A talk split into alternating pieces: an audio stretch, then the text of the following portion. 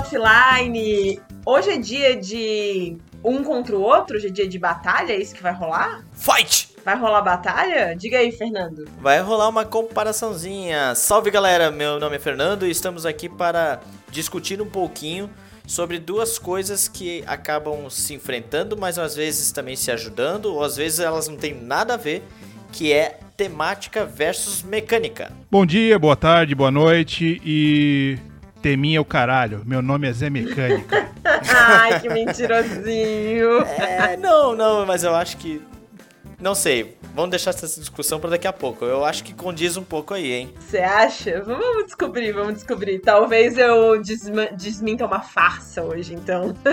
Ah, tu? Tu eu já sei. Tu é cartinha marcada já. Não, não. Talvez eu desminta a farsa de Bruno. Ah, aí eu tô. Aí você tem minha atenção. Como é que é, Bruna, que ela fala? Antes você tinha é, minha atenção, agora você tem. Puta, eu não sei, cara. Não, antes você tinha minha curiosidade. Agora você tem minha atenção. Isso, vendo? isso mesmo, muito bem. Eu sou a Cristiele, hoje a gente vai falar de mecânicas versus temáticas. Se uma coisa depende da outra, quando uma coisa não depende da outra, o que, que é mais importante na hora O que, de. que você prefere, né? É, ou o que, que é mais importante, né? Quando a gente vai jogar. Mas antes temos o quê? Joguinhos da semana. Joguinhos da semana. A gente sempre faz uma vinheta que não existe. Que nunca cai, é que nunca entra e assim vai.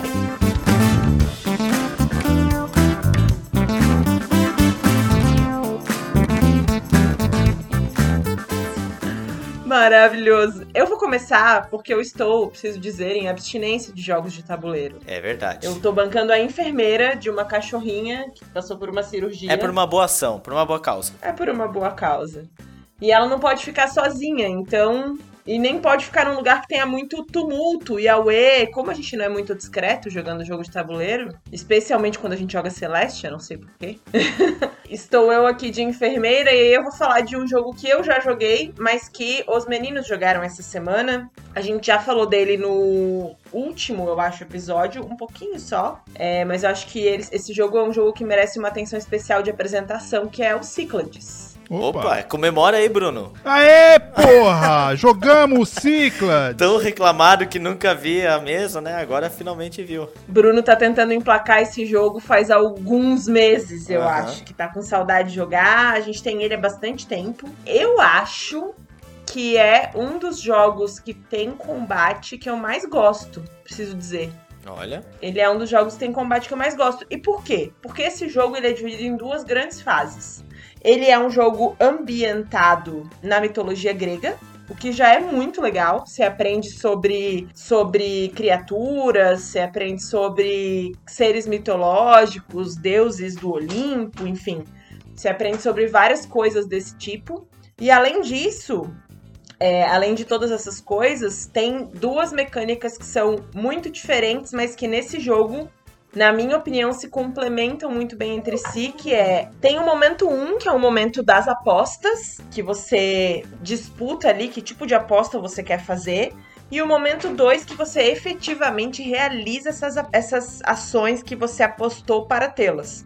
Só que diferente dos outros jogos de aposta, qual é a grande graça das apostas do Cyclades?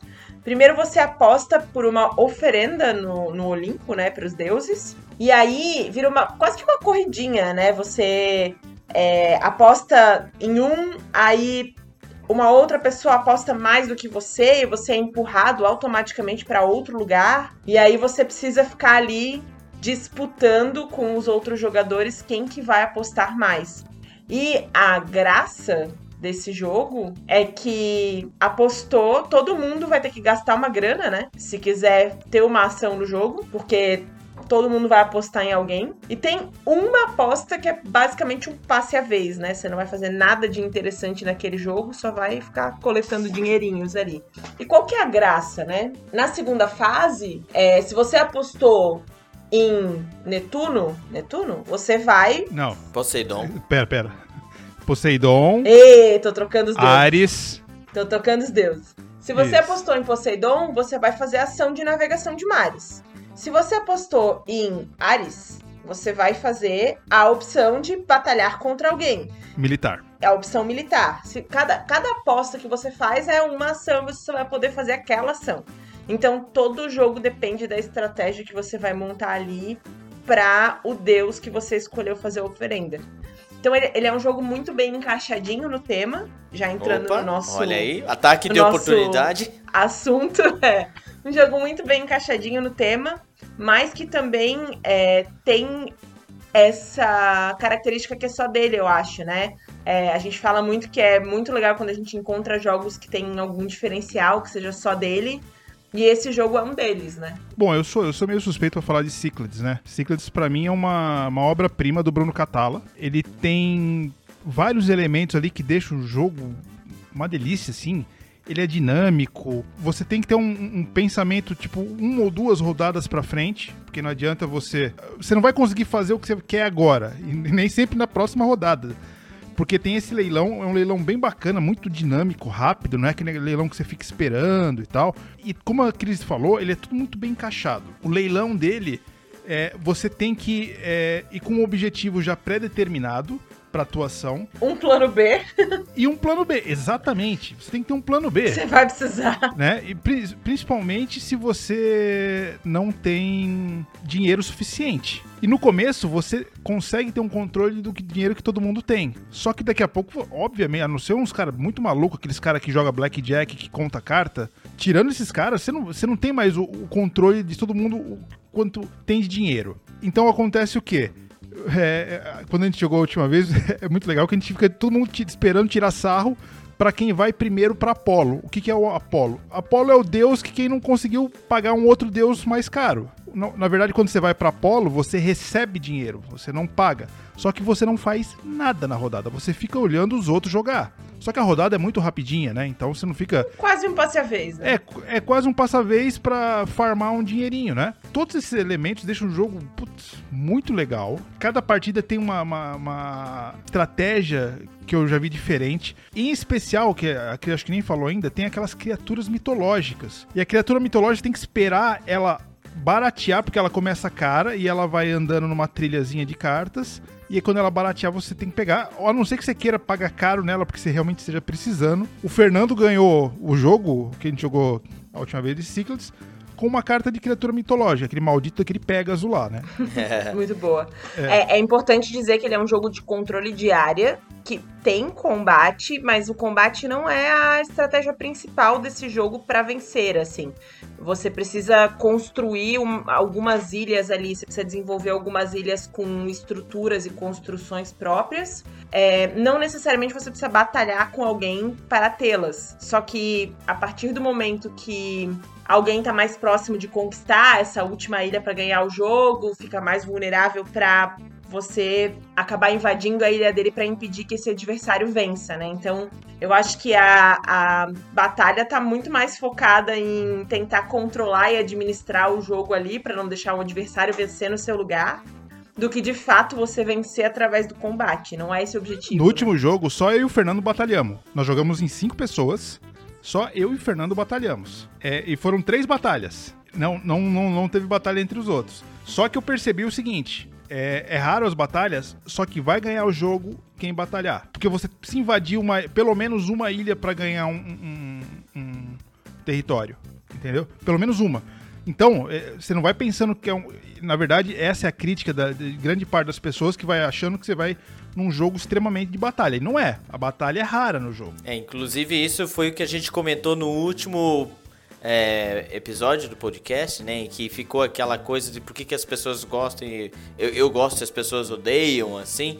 E até eu tinha comentado, vai ver porque as pessoas não entendem, né? Porque o Cyclades, ele é aquele jogo que realmente engana. Ele é um jogo apesar de que a, a Cris falou corretamente, que é de controle de área, claro, com certeza, mas ele é um jogo de leilão. Tem, as pessoas têm que entender isso. Ele é um jogo de leilão. A mecânica principal ali e o, todo o jogo é, é movido porque depois que acontece o leilão, aí você só arca com as consequências praticamente, assim, né? É. Do leilão. Você faz. Ah, se o cara ganhou o leilão do Ares, a gente já sabe o que, que o cara vai atacar, ele já sabe praticamente a movimentação dele. E, e como o Bruno falou, é, é, realmente, apesar de quase não ter batalha, no nosso jogo ali teve, sei lá, três, quatro batalhas, é que tem que ficar muito ligado, porque assim, o jogo termina quando faz duas das grandes construções lá, né? As metrópoles. Isso. Sim. E o Bruno fez uma daquelas. E é como a Cris falou, ele botou um alvo nas costas Nas dele. costas. E aí eu, tá, eu era o cara da ilha do lado dele, sabe? Eu não tinha como não fazer isso. Então é quase que uma reação imediata. E eu fui lá batalhar com ele e, por sorte minha, consegui tomar dele aquela construção. E outra coisa que o jogo tem, que quando você apoia Zeus, você ganha lá uma cartinha lá de um velhote lá que parece Não, o... essa, essa da, de, de Atena. Ah, é, que é o, é o Francisco É o Francisco Oco. Coco. Sacerdote? Faz o Francisco Oco aí, Bruno. Ah, muito legal esse jogo. Caramba, não. Eu não, sei se, eu eu não sei se eu fiz o Beavis e Butthead ou o Francisco Coco, né? Tu fez o Temer pedindo pastilha. Pastilha. Gente, pelo amor de Deus, coloquem no YouTube Temer pastilha, se vocês nunca viram esse vídeo. Mas enfim, voltando. Na verdade, quando você apoia a Atena, você ganha um desse Francisco, Francisco Oco. E quando você tem quatro desses, você pode construir uma, uma construção dessas grandes, dessas metrópoles. Então, Aspas aqui de graça, né? É, né? Porque custa você ficar colocando, vai apostando ali na Atena. E eu tinha três dessas cartas, então, pô, foi uma coisa quase que imediata. Depois eu só. É, foi uma, você ganhou numa tempestade perfeita. Você tinha Sim. três dessa carta. A Atena tava em primeiro no. Porque tem uma ordem de quem ganha leilão. Então você podia. Você jogou primeiro, aí você tinha uma carta dessa, aí tinha o maldito da carta do Pegasus, que você ataca em qualquer lugar. Então foi tudo. Foi muito todo- perfeito, cara, porque É. assim, eu ia jogar por primeiro, eu consegui a quarta carta, já fiz a metrópole com a carta do Pegasus que eu comprei, já ataquei o Bruno, conquistei os dois e pronto, acabou. É porque a Atena sozinha não te dá o direito de atacar Não. ninguém, só que com a carta do Sa- Pegasus e o- você e o mais legal é que os outros três jogando, eles estavam todos se armando e, e exército pra lá, exército pra cá, todo fortinhos, não sei o que. Acabou o jogo. É. Agora tem, tem um comentário que o Fernando fez que não, não, é, não é discordar, mas tem uma coisa é, que eu acho que não é exatamente desse jeito. Que você falou, ah, é um jogo de leilão e no fim o resto é só consequência do leilão. Eu vejo muito isso em, em Lisboa. Se você escolhe um Lorde, não lembro o nome. Nobre. É, é um nobre. Nobre. Um nobre, se você escolhe um nobre pra fazer a ação dele, fica o resto é consequência, fica muito previsível. Só que no Cíclades, quando você faz o leilão, primeiro, é muito legal isso porque além da, do deus que você escolhe pra fazer a ação, isso também define a ordem, Sim, né, de, sim, de jogadas. Mas também, por exemplo, né, por mais que você saiba que a pessoa vai atacar, não fica muito claro qual é a ação que ela pode fazer, né? Não, não tá exatamente definido. Você sabe que ela vai atacar. E aí é o. Comece, começamos os shots, o Game of Thrones do negócio. já tô aqui com o shotzinho. Você sabe que ali é um Eu, ataque. eu exagerei mesmo, eu só quis dizer que entre as duas mecânicas Tudo depende do leilão, É, né? Depende Entendo. muito do leilão. Se ele vai atacar, você sabe que em algum lugar, né, ele já tá preparando. Às vezes, às vezes fica meio óbvio porque o cara tem uma ilha só. Sim. Então, daí verdade. ele sabe que tu vai, ele vai atacar numa ilha ao redor, tudo mais. Mas eu acho que o jogo, assim, o divertido dele não é quando vai pro mapa, mas. Claro, é legal, mas o leilão ali é que fica aquela briguinha de. Primeiro, quem vai jogar primeiro, né? Quem vai pegar o primeiro deus? Ou quem vai pegar. O Ares mesmo? Nossa, ele é o, de longe o deus mais cobiçado. Cobiçado. Cobiçado. É uma loucuragem, né? E a gente não joga quietinho, né? É. E o legal é que assim, você pode. Você. Às vezes você nem quer aquele que Deus, mas você sabe que outra pessoa quer. É, às vezes você sabe que se, às vezes você sabe que se aquela pessoa te atacar, ela ganha de você. E aí você quer pegar o ataque pra impedir que ela te ataque, né? E assim, outra coisa, você inflaciona um Deus, por quê? Pra você tirar dinheiro da pessoa e ela não ter o dinheiro pra contratar uma criatura mitológica. Então, tudo. a- a- as mecânicas elas estão muito intrinsecadas, assim. É, é isso que eu. É, é muito apaixonante no jogo. Intrinsicadas, eu vou procurar É, no eu também. Deu uma entortada aqui agora que eu não sei, mas, mas é muito legal quando. Sabe o que que é mais legal, Bruno? É quando esse plano dá errado. Eu vou, pôr- eu vou apostar três aqui no Zeus, porque eu acho que o outro vai querer, ele vai apostar quatro. Aí o cara não aposta quatro. Não aposta e você fica com Zeus pagando o que você não quer, exatamente. Eu acho isso muito é legal. Pior momento. Sim. Puta, eu nem queria esse Deus. Pô, mas eu não queria o desse E Deus. tem vezes, é, já aconteceu comigo nessas apostas que acho que pra fechar o tema. Você quer um, mas você viu que todo mundo tá onde não quer. Aí você vai lá pro, Pro Apolo. Apolo só pra ver o negócio, Sim, só pra ver uma rodada perdida. só pra ver o circo pegar fogo. Gente, Ai, assim, é, Deus. é muito recomendado o, o Cyclades. Eu não sei quanto é que tá o preço dele hoje em dia. Ele, ele tá até meio. Difícil de achar, né? É, eu não sei se ele tá out of print. Ele tem em uma loja só na Amazon. Tá a bagatela de 800 pila. Meu Deus do céu. Usado ali você vai comprar por uns 300 pila. Se tiver em bom estado, vale bem a pena. Vale mesmo. Convenhamos, o meu não tá em muito bom estado, não. Ele viu tanta mesa, esse coitadinho, que não tá em bom estado, não. É verdade. E a gente já comprou de segunda mão, né? É, já comprou A gente usado. já não comprou novo. É. Agora, já que a gente tá nesse clima divertido, eu acho que a gente pode ir pra um jogo que tem a ver com esse clima divertido. De azaração. Que na verdade, não de azaração é ótimo. O que, que é? Malhação?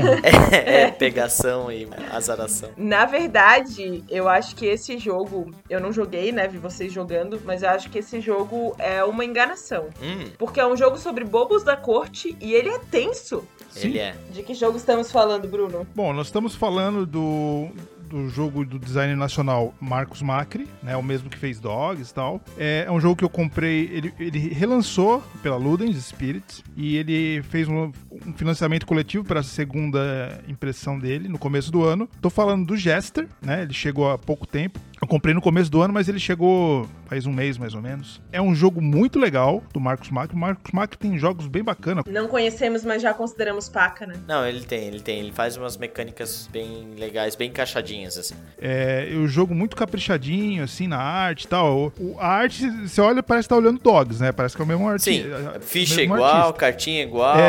É. tudo mesmo esqueminha de cartinha e fichinha. Mas apesar dele falando, tá falando de bobo da corte e tal, ele, ele é um jogo, assim, tenso, de bloqueios, de, de, de pegar o local primeiro e de dar, fazer rush no final do jogo pra acabar logo o jogo, pra ganhar. O que, que é o tema dele? Você, é, o bobo da corte morreu e nós, estamos, nós somos candidatos a um novo bobo da corte do rei. Então nós temos que é, fazer de tudo pro rei chamar a atenção do rei pra gente ser o novo bobo da corte. E com isso você vai nos locais, você faz aula, é, você vai nas guildas pegar melhorias pra aprender novos macetes de bobo da corte. Então você vai fazendo, é, colecionando peças ali que, que deixam você com, uma- com habilidades superiores. Cara, ele tem uma mecânica assim que me entreteve bastante, porque você tem que saber a hora certa de ir lá pro rei, se mostrar pro rei. Você tem que saber a hora certa de ir pro teatro, aprender coisas novas e pegar. É, só que aí chega uma hora que você não tem dinheiro. E o principal do jogo, assim, que eu achei, é, é o controle de final do jogo. Porque se a pessoa quiser, ela termina o jogo com bem mais velocidade. E tem uma punição no final do jogo também, que ela não consegue saber se ela tá, vai perder mais ponto do que o outro. Então, o Jester ele tem vários aspectos, assim, que, que me agradaram bastante. Não são mecânicas inovadoras. Na, na verdade, como eu já falei aqui, né? Muito difícil hoje em dia você achar um jogo, ah, que mecânicas inovadoras. Não, na verdade ele vai pegando coisas de outros jogos, né? Encaixa de uma maneira legal, com um tema bacana, com, com uma arte bacana. Então o Jester, assim, me, me surpreendeu bastante. Eu, eu vou ser bem sincero, eu não tinha lido nada do Jester pra comprar. Ele tava com preço bacana, foi 170 reais no financiamento coletivo. Eu gosto de apoiar os designers nacionais, né? Então eu tenho bastante jogos de design nacional. Então é, eu resolvi comprar meio na escura, assim, né? É, não li nada, não vi vídeo de, de gameplay, nada. Aí ele chegou em casa, aprendemos, jogamos. Cara, a, a primeira vez nós jogamos errado, é porque no manual ali é, eu fiz uma cagadinha e o manual também não, não soube se explicar direito o manual, né? Então a primeira jogada ficou, ficou um pouquinho torto o jogo, mas na segunda jogada ficou bem legal. E você tem, tem que ter o timing de colocar, a, a, a baixar a carta certa no momento certo para ir no local certo. Então é, é, é, um jogo assim, não é facinho. É, ele tem a arte mais cartunesca e o tema mais engraçadinho, só que é um jogo relativamente pesadinho, assim, né? Então não é um jogo para iniciante. Você indicaria, é, acha que ele pode ser um jogo intermediário para alguém que já jogou jogos mais não, leves sim, ou ele tá mais para pesado? Intermediário sim, intermediário sim.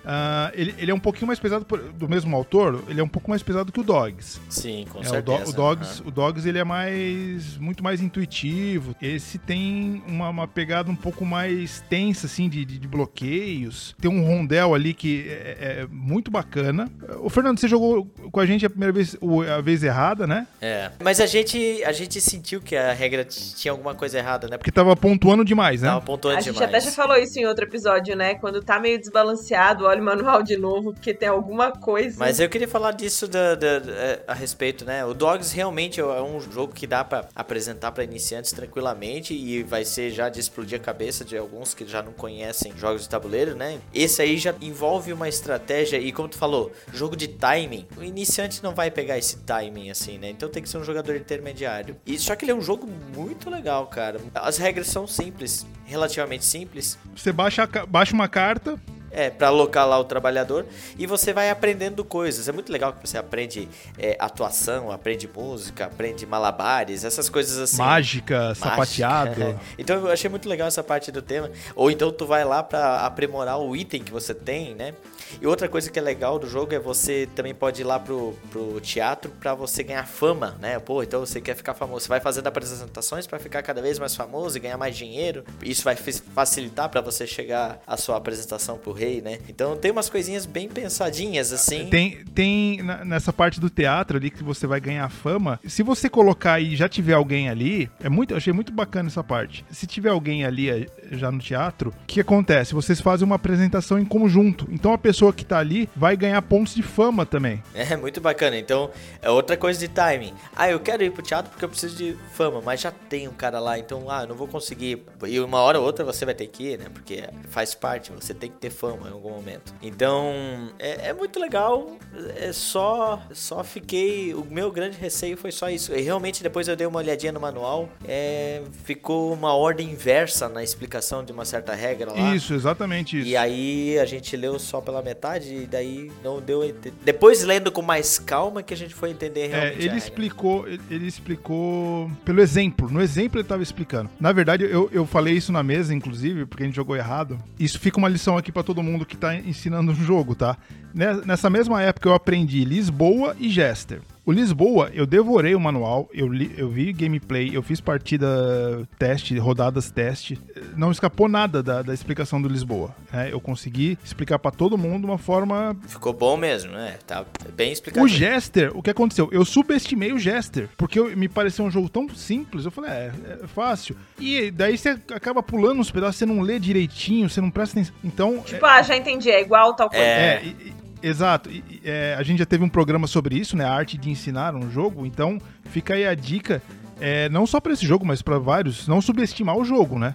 Porque às vezes ele parece fácil, mas tem uma regrinha que pode complicar o jogo inteiro e pode estragar a experiência. Eu acho que é um jogo bem legal, bem interessante, cara. Pô, por 170 pila? Meu Deus. Bom preço, né? Um jogo bem caprichadinho mesmo. Agora, falando em preço, impressão, essas coisas todas, hum. vamos falar de um jogo que rolou uma polêmica, né? Porque ele veio pro Brasil com vários probleminhas, as pessoas deram uma botada de lado nesse jogo, porque tinha erro em impressão, erro em tradução, e, enfim, várias coisas acontecendo. Mas Bruno decidiu comprar, apostar no jogo, e o Fernando vai, vai falar um pouquinho sobre o Imperial, certo? Isso, Imperial 2030, ou 2030. Uau! Mas, Fernando, você acha que esse jogo merece todo o bullying bullying sofreu quando veio pro Brasil? É que assim, as pessoas sempre reclamam quando as coisas não estão certas e assim faz, faz sentido, né? Tem que reclamar quando não tá. Tô pagando. É, tá certo, né? Mas eu vou dizer pra ti que o Imperial 2030 ele me impressionou bastante. Por quê? O Bruno chegou com essa historinha de que comprei um joguinho, Imperial 2030.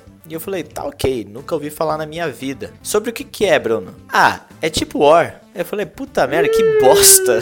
Fazendo uma chamada já do nosso programa aqui. Parabéns, é um bom jeito de divulgar o jogo. Falei, meu Deus, Bruno, para. A gente tanto jogo massa aqui, tu vai. Lis... Recém jogamos que Lisboa. O tabuleiro é bem tipo War mesmo, né? É, e ele é, quando tu abre, assim, é o mapa do Brasil. Do Brasil não, o mapa do mundo. Não, ali. não só quando abre, quando você começa a jogar, você quer jogar e tipo War mesmo. Isso, e aí vamos começar, né? A gente fez uma mesa aí, eu, o Bruno e o Teixeira, e já começou aquela rivalidade.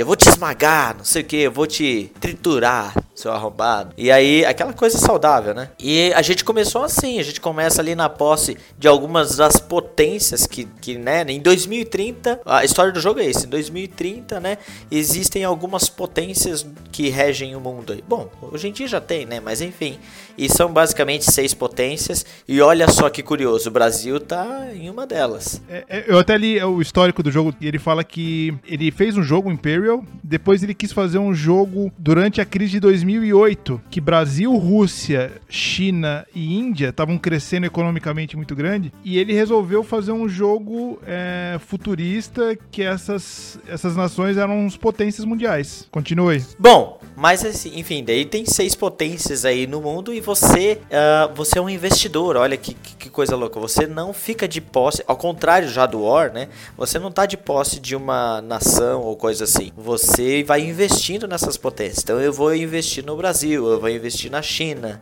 E aí, o jogo, na sua rodada, você tem certas ações desses países, dessas, dessas potências, e quem tem mais ações de tal país, de tal potência, move o pininho dele num rondel. E dependendo da ação onde o cara parar, ele vai fazer, sei lá, certa coisa. Ele vai produzir tropas, ele vai mover as tropas, ele vai. Porque também é um jogo que tem combate, né? Ele vai taxar lá fazer a taxação, ele vai investir. Então, o Rondel tem várias açõezinhas assim, né? Mas quem tem mais ações daquele país, daquela potência, vai acabar mexendo o pininho. E é interessante porque você vai investindo e daí de repente o, o Bruno que tinha mais potências do Brasil, de repente eu vou lá na minha ação de investidor, eu compro mais potências, mais ações que ele e eu passo a ter então a, a, o controle sobre o pininho do Brasil ali. Então, e fica nessa coisa, nesse troca-troca, né? Fica nessa, vou investindo, vou ganhando mais ações e aí. Por isso que vocês gostaram É muito louco, porque no início a gente fica. Por exemplo, eu comecei ali no, no início com é, a China e a Europa.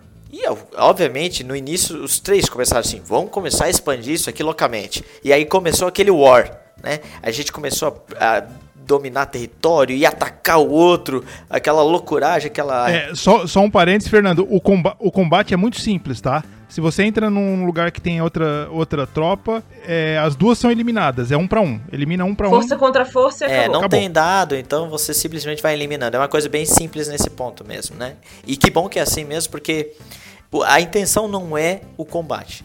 Mas a gente analisou que no início é necessário, porque lógico, você quer expandir. Mas o problema é que, como foi a primeira vez que a gente tava jogando e tava se adaptando no jogo, a gente ficou nessa vibe do tipo War. E depois, na metade do jogo pra frente, a gente percebeu que, hum, pera, pra que, que eu vou ev- evoluir a Europa loucamente se vem um maluco ali depois, investe mais que eu e ele passa a ter a posse da Europa, né? E aí o jogo mudou da metade, pro, Metade pro final, final. o jogo mudou totalmente. A gente tava naquela loucuragem, rindo do outro, ah, dominei aqui o Oceano Atlântico e tal. Dali pra frente ficou. Não, peraí, deixa eu pensar aqui. eu tenho 16 pila aqui, 16 milhões. Aí você tem. Você tem quanto ali de ações? Você tem 20? Hum. E pronto. Ali, dali pra frente, cara, foi queimação de miolo até o final do jogo. Eu adoro quando o jogo chacoalha meu cérebro e eu tipo falei, "Ca- caralho, eu preciso me, me, situar, me situar aqui. Eu, eu saí do meu lugar de conforto do jogo, sabe? Pra mim, a, a cena mais icônica disso foi uma. Foi a primeira vez que eu roubei uma nação do Teixeira. Porque ele tava todo pronto com a Rússia ali e preparou e não sei o que. Aí chegou na minha vez, eu investi na, na- na- nas ações da, da Rússia, peguei, peguei o domínio da Rússia pra mim. Ele falou, cara, agora não sei o que fazer. É, exato. Ele tava focando muito na Rússia. Ele tava muito louco na Rússia. E aí, e aí você perde o chão, porque você não, você não sabe o- a estratégia que você tem que fazer agora. E aí depois, do meio, como o Fernando falou, do, meio pra frente, a gente já sentou e falou, opa, peraí, peraí. Não é essa, essa coisa de, de sai matando, sai pra lá, sai pra cá. Você tem que ganhar dinheiro. É, porque nós somos investidores. É como na vida real, né? Tem um, um cara com dinheiro que controla um país. É a vida real. E não é o cara que tem a arma, basicamente. Não, né, não é. controla. É. o cara que tem Mas o ele dinheiro, investe em arma. Mas ele investe em arma. Isso. Mas aqui o alvo nas costas também existe, né? Por exemplo, no momento que o Teixeira começou a investir ali só na Rússia, ele botou um baita alvo nas costas dele, assim, né? E aí os dois já começaram a investir na Rússia. Como você ganha o jogo? Você tem que ter as ações que você que você tem no final do jogo tem um multiplicador pelo poder de cada nação. Ou seja, você tem uns quadradinhos e esses quadradinhos vão multiplicar no final do jogo dependendo da onde que a potência chegou, de onde de onde que aquela nação chegou. E você vai olhando no fim do jogo fala, pô, essa aqui vai multiplicar por 5, né? Essa aqui vai multiplicar por 1. Você tem que conseguir ações daquela que vai multiplicar por 5. Então é, fica uma corrida maluca através dela e todo mundo, aí no final, todo mundo caga pra batalha. Eu não quero mais batalhar aqui. O cara quer saber de dinheiro e, e pe- é assim, é uma sensação muito. Eu gostei muito do jogo, porque é uma sensação muito maluca. Lembrando que você não tem turnos. Ou seja, você pode ficar sem nações sobre seu controle. Você fica olhando os outros jogar. Até você é, conseguir investir numa nação e pegar é, uma Controle, outra. né, dela um de outro volta. controle. É, só que tem, uns- tem um, o jogo faz uma mecânica que chama o Banco Suíço. Se você ficar sem nenhuma nação, você ganha um Banco Suíço. Então você tem um controle do rondel. A pessoa, quando chegar no investidor, ela tem. Não vou, não vou ficar entrando muito aqui em regras, senão Não elimina jogador, né? não, não, não. participa. Na verdade, você não pode nem atacar quem tem uma fábrica só, né? Então, se, se, se- se tem uma nação que só tem uma fábrica, você não pode entrar como, como hostil. E tem uma parte que é, pode, tipo, três, quatro, cinco nações entrar num território só e todo mundo ser amigo, ninguém se, se hostilizar. O jogo, olha, o jogo tem umas coisas muito legais. Eu fui, eu fui dormir ontem pensando, nós jogamos ontem, eu fui dormir pensando, falei, caramba, é um negócio muito maluco, né? Porque você você tá acostumado sempre àquele negócio. Você, ah, meu exército é esse ou meu é, minha cor é essa. Não, você tem que você desapega completamente daquela cor, daquele, daquela nação, você tem que desapegar completamente. E eu mesmo eu lendo o manual, vendo gameplay, vendo review do jogo, eu fui no começo igual jogar o War. Ah, eu quero batalhar aqui, tira você daqui, tira dali, né? O sinão do jogo é que ele é um joguinho demorado, né? É, ele é um joguinho ali. Vai umas Você vai três pegar- horas. Quanto tempo? De três horas pra cima, né? Se você jogar em seis, nós jogamos em três, né? Então, se jogar em, em seis ali, eu não sei quanto tempo vai durar. Eu, não, eu acho até que dura as três horas também, só que daí eu acho que fica com downtime, né? Aí eu É. acho que um jogador, em algum momento, alguém vai ficar só com o banco suíço e aí pode meio que ficar meio chato pra esse jogador. Entediante. E eu acho que ele fi- pode ficar com o banco suíço por muito tempo até, sabe? Não Então- tem, não tem como. Não tem como ele ficar com o Banco Suíço muito tempo, porque ele pode obrigar alguém a parar no investidor. Quem Tá. tem o Banco Suíço obriga. A, a pessoa não pode passar direto, ela tem que parar no investidor. Tá, tá, entendi. Daí ele compra ações e daí passa a ter Isso, controle da não tem como. Deixa eu falar só duas coisinhas aqui também.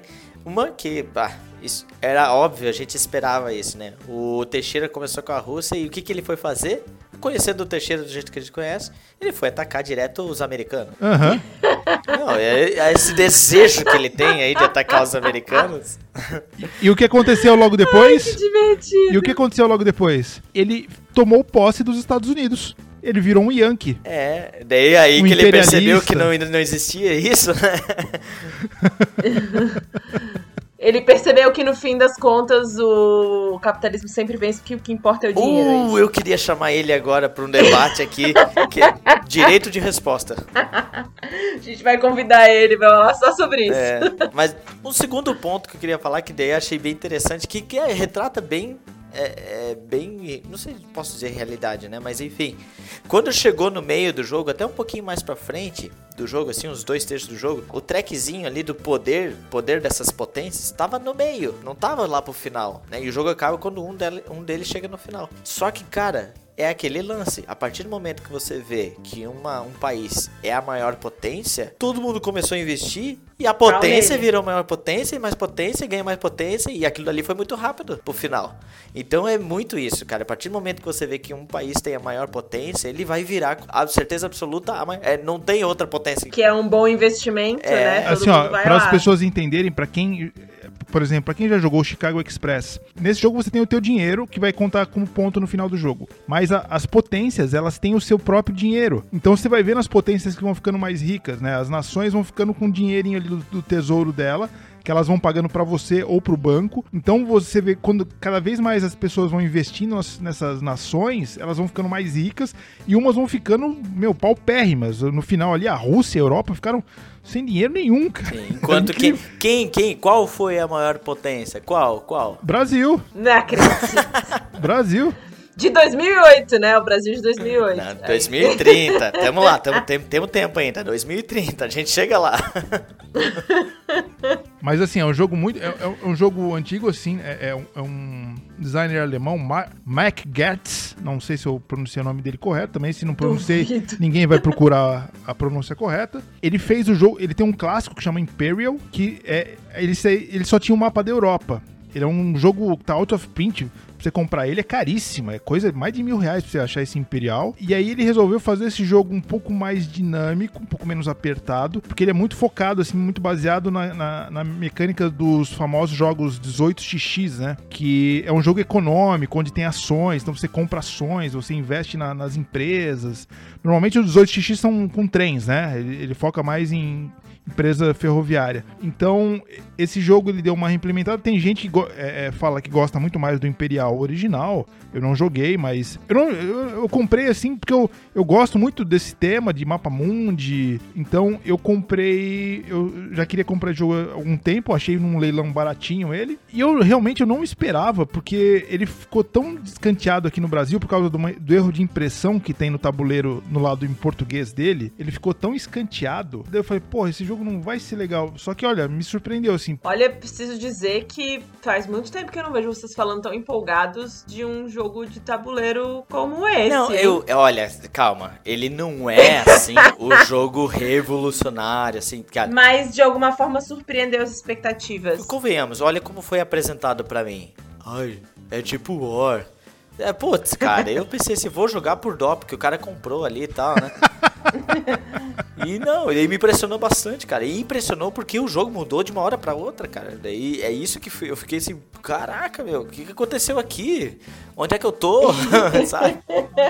Mas é, agora sobre esse ponto de problemas que o jogo teve na versão em português, Bruno. Dá uma dica de como que salvaram a tua vida e conta pra gente quem salvou a tua vida para conseguir fazer o manual funcionar, entender as regras direito. O manual, o manual não é dos melhores, né? Ele tem uma, uns errinhos ali de, de, tradução. Tem um vídeo do Davi Coelho muito bom dele. Inclusive o Davi Coelho, ele, o Davi Coelho é tipo o Fernando, né? Ele não é muito desses jogos wargame, de, de, de, de controle de área. Ele não é. E ele adorou também, ele falou muito bem do jogo no no, ele faz um gameplay muito bom, umas regras muito bem escritinhas. na verdade, o jogo é muito fácil. É, você anda num rondelzinho e pronto, é isso. Você explica as regras em minutos, assim, é, é, muito fácil. O problema de impressão dele foi a trilha de pontuação no lado em português. Mas olha, você joga no lado inglês tranquilamente, sem problema nenhum. Se você for jogar no lado em português, a editora, que é a Pensamento Coletivo, é, enviou para todo mundo uma cartelinha que faz uma trilha de pontuação ali. Mas eu acho que dá para jogar do lado inglês tranquilamente, não tem problema nenhum. Não, você não precisa de tradução ali, né? São poucas coisas que aparecem em inglês, assim, pra ser bem sincero, né? É, e mesmo porque você tem um, um player aid ali do teu lado, né? Um, um, guiazinho rápido que ele, que ele fala tudo que tem no tabuleiro ali, então, bem tranquilo. E se por acaso você tiver dificuldade com o manual, Davi Coelho, entra no canal no YouTube. É, não, ele, tá ele tem lá, regras né? muito boas ali, ele... É, foi logo que lançou o jogo, ele fez um, um gameplay, então o jogo tava meio no hype, né, ainda, 2017, mais ou menos. O manual ele tá um pouquinho complicado, mas se você pegar o inglês também é bem tranquilo de, de entender para quem domina um pouquinho a, a, língua aí. Mas mesmo em português você consegue entender e é, é, muito fácil de aprender. Quem gosta desse tipo de jogo aí é uma, uma aposta certa aí, não, recomendo fortemente. Estamos prontos para o tema principal? Tem outra opção?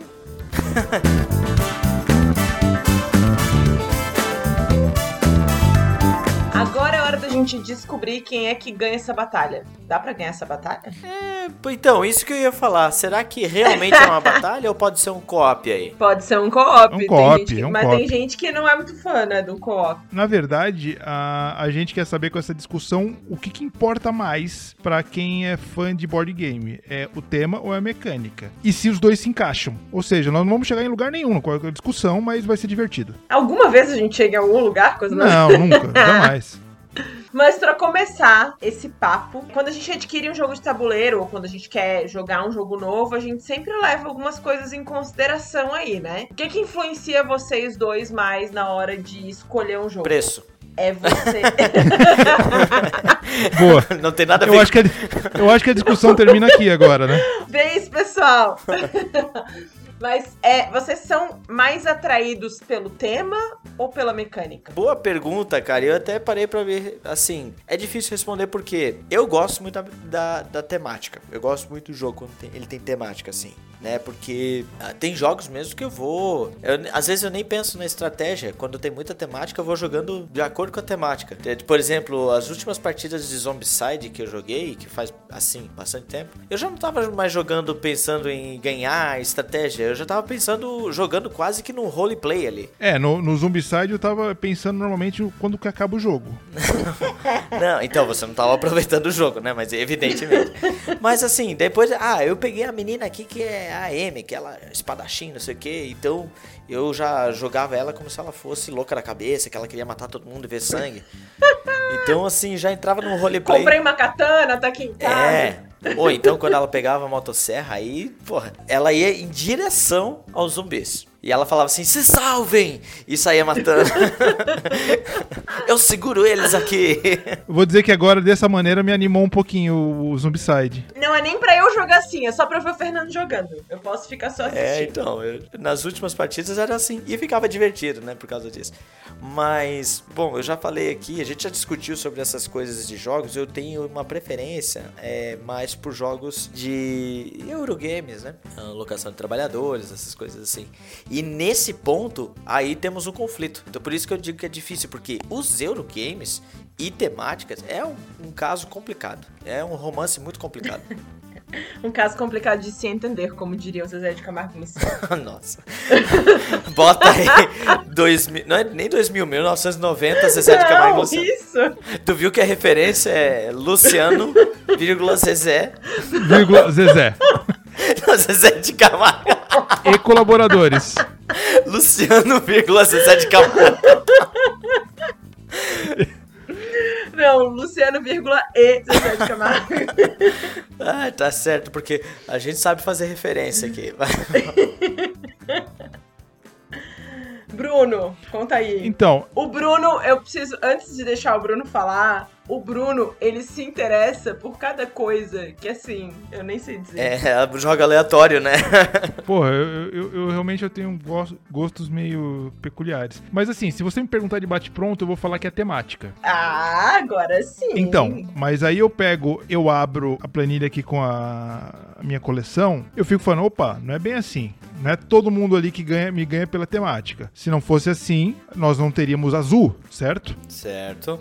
Não teríamos sagrada, que eu gosto muito. Sagrado segura uma rifa, não conta. Uma porra, mas eu fui atrás, né? É, se interessou, né? É, se você analisar direitinho, de bate e pronto você fala, não, a temática fala mais alto na hora de eu comprar, ou querer repetir, ou, ou, ou me apaixonar pelo jogo. Mas a mecânica, hoje em dia, ela fala muito. O Fernando falou de- desse caso de amor dos Eurogames, né? Eu vou falar uma coisa. Os Eurogames, assim, na, na- no raiz dele ali, né? no- nos anos 90, no, no Stephen Feld da vida, eles meio que abandonavam o tema. O tema não importava, o importante é a mecânica mesmo, aquela mecânica dura, crua ali, né? Só que eles viram que comercialmente isso não, não funciona por si só. Então, de uns tempos pra cá, você pode ver que os Eurogames eles têm se preocupado bastante em focar essa mecânica legal que eles têm, a mecânica bem bem amarrada com o tema. Óbvio que ainda vai ter alguns. É, o, o Stefan Feld tem o é, lançou recentemente o Bonfire. Eu não joguei ainda, mas ele põe um tema malucão lá de bruxas e não sei o que. Até tem uma historinha o negócio, mas Descartável. é, mas se você colocar é, os ursinhos Gummy ali com essa mecânica, vai funcionar do mesmo jeito. Ficaria talvez mais interessante, venderia mais. É, Ursinhos talvez. carinhosos ia ser É. ótimo, mas aí tem que pagar o. É, royalty. É, deve ser caro. Tá? Então, é, eu acho que assim tem, a gente tem a discutir aí sabe até onde vai um, até onde vai outro, né? Agora, o da crise a gente não precisa praticamente nem perguntar, né? Não. Eu acho que tá meio óbvio, até pra quem não me conhece, mas já ouviu dois ou três episódios aqui. Eu sou fã e rainha da temática. Com certeza. Assim, se a temática for muito imersiva, mas a mecânica for muito pobre, eu me desinteresso rápido. Como aconteceu com o Zombicide. Não tô dizendo que a mecânica do Zombicide é muito pobre, Fernando, calma. Mas a jogabilidade também não é aquelas coisas, né? É, agora, se, se é um jogo que tem uma mecânica interessante e tiver uma. Se tem, tem uma temática interessante, uma mecânica ok, já é suficiente pra mim, eu acho. Eu, eu gosto muito de imersão e não dá pra fazer isso sem um tema bom, né? Na verdade, eu parei pra pensar aqui no, na minha resposta e lembrando de alguns episódios que a gente tava. Acho que nos primeiros episódios, né? Quando a gente tava falando mais a característica de cada um de nós. É, na verdade, eu acho que até mudaria a minha resposta mais pra mecânica, porque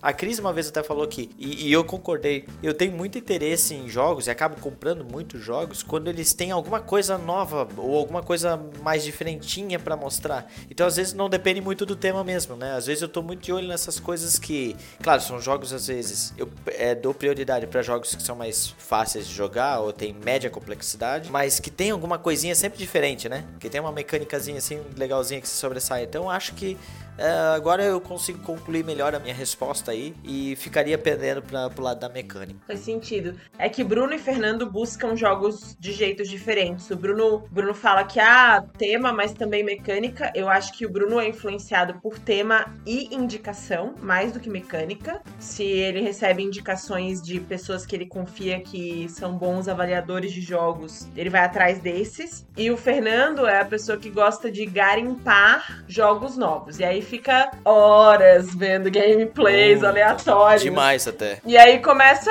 hum, o cara fez um jogo sobre chicletes. Vamos ver o que, que é isso. Olha só, o Lisboa. Lisboa eu acho uma obra-prima. Tanto a mecânica quanto a temática estão lá. A temática é sobre a reconstrução de Lisboa. Porra, é bacana. Mas se não tivesse uma mecânica tão amarrada, tão bem feita em Lisboa, será que seria todo esse sucesso que é o jogo? É uma boa pergunta. E eu, eu arriscaria dizer que, que não, realmente não. Eu acho que ele se perderia muito fácil, até por sinal. A conclusão de se o, o jogo faz sucesso por causa da mecânica ou da temática é a resposta que a gente vai chegar, assim. Porque o caso de Lisboa é justamente a lógica. A gente sabe que os Eurogames têm aí uma predileção da maioria das pessoas que jogam jogo de tabuleiro, é fato. Dos players que realmente que, que, que colecionam e tudo mais, né? que estão no ramo, é né? mais comum, É. mais comum. E aí, quando consegue inovar fazendo um Eurogame pautado na temática, porque não é um Eurogame cuja temática encaixa, não é isso, é pautado. A gente tá falando de, de um jogo que não existiria em outro tema. Não é um jogo que foi muito, ah, não, exploraram bem o tema, não. Ele foi construído baseado no tema. Então, é, acho que até Lisboa é um ponto bastante fora da curva aí nos Eurogames, né? Não sei, não sei de pronto lembrar de um outro Eurogame que tenha tanta imersão no tema quanto Lisboa. Eu acho que já já a gente vai lembrar, daqui a pouco. Chegaremos lá. Mas vamos lá, falando de temática aqui. Que temática que vocês ouvem falar, ah, é um jogo so- sobre isso, e vocês dão uma torcida no nariz? Ah, eu tenho uma temática que eu. Assim, Eu também tenho. É, você, eu acho que eu já Qual? falei, eu já falei pra vocês várias vezes. É temática de espaço. Ah, cara, pode botar aí, sei lá, ah, isso aqui tem planetas. Projeto Gaia. É, Projeto Gaia. Tem um jogo que eu joguei, eu não tô conseguindo lembrar o nome agora. Que, assim, a mecânica dele é muito legalzinha. É, é você, você tem os dados, joga e você. Né, a ação que tu faz depende do número de dados, é mais ou menos isso. Os dados são novezinhas. Cara, eu não lembro o nome agora. Só que não me interessei, porque daí, ah, é nave, é no espaço, não, não me ganha, não sei, não consigo dizer, nem eu consigo dizer por que que não me ganha esse tema de espaço. Mas o Space Cantina rola. Eu nunca joguei, Não? não sei também. Bem o teu Eu estilo. nunca joguei também, então não sei. E tanto que você vai ver na minha coleção, não tem nada assim de temática de espaço, assim. Então, eu até jogo, olha só que curioso, até jogo um jogo que tiver essa temática, mas eu vou jogar esse jogo olhando pra mecânica. Cara, pra mim é uma mecânica que eu até gostava antigamente, mas acho que me encheu tanto. Duas. Que me encheu tanto o saco já que. Uma é de zumbi, já, já falei aqui, Zumbicide. e outra de Cthulhu, cara. Porra, me dá uma. Cara, quando tem Cthulhu no negócio. Eu acho que eles andaram forçando também, Forçando né? demais. Teve uma época que eles eu forçaram. gostava antigamente, eu gostava. Li, li até livros do, do, Lovecraft. HP Lovecraft, né? Mas hoje em dia, putz, me dá uma, quando fala de Cthulhu já me dá uma preguiça, cara. De. de tá, monstro, ah, susto, aquela coisa. É, desgastaram, né? É que, nem, é que nem Sweet Child Mine. É uma baita de uma música. É uma baita de uma música, mas. É. Tocou tanto que encheu o saco, né? Eu ia dizer que eu não gosto de matemática, mas agora eu me dei conta que eu não gosto de uma mecânica. Olha só que loucura.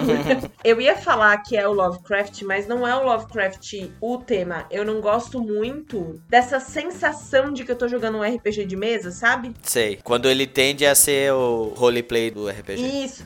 E, e é uma temática que tá associada à mecânica, né? Tá. Não, não dá pra desassociar uma coisa da outra. Eu não sou muito fã desses jogos. O próprio Mansion of Madness, que é um jogo que eu fiquei muito empolgada pra jogar. E ainda gosto, acho que de todos os- os jogos desse tipo, é o que eu mais gosto. Por ter aplicativo, puzzle no meio e tal. Ele desvia um pouco, não é o tempo inteiro é, roleplay, né? É, mas são jogos que não me interessam tanto, assim. Aí tem um pouco de Lovecraft, mas associado a uma mecânica específica, sabe? É, é mais a, mais a mecânica mesmo. É. Bom, é, de mecânica, o, o que, que não me agrada. Não é que não me agrada, eu não consigo ganhar, é destreza, né?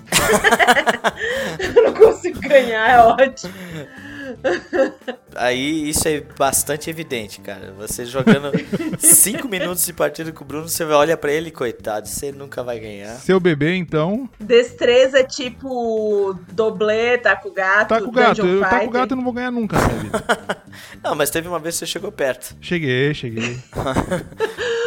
O mérito é, ele já chegou perto. Ah, eu acho que de me- de mecânica, é, não é que me desagrada, mas também sei que nunca vou ganhar.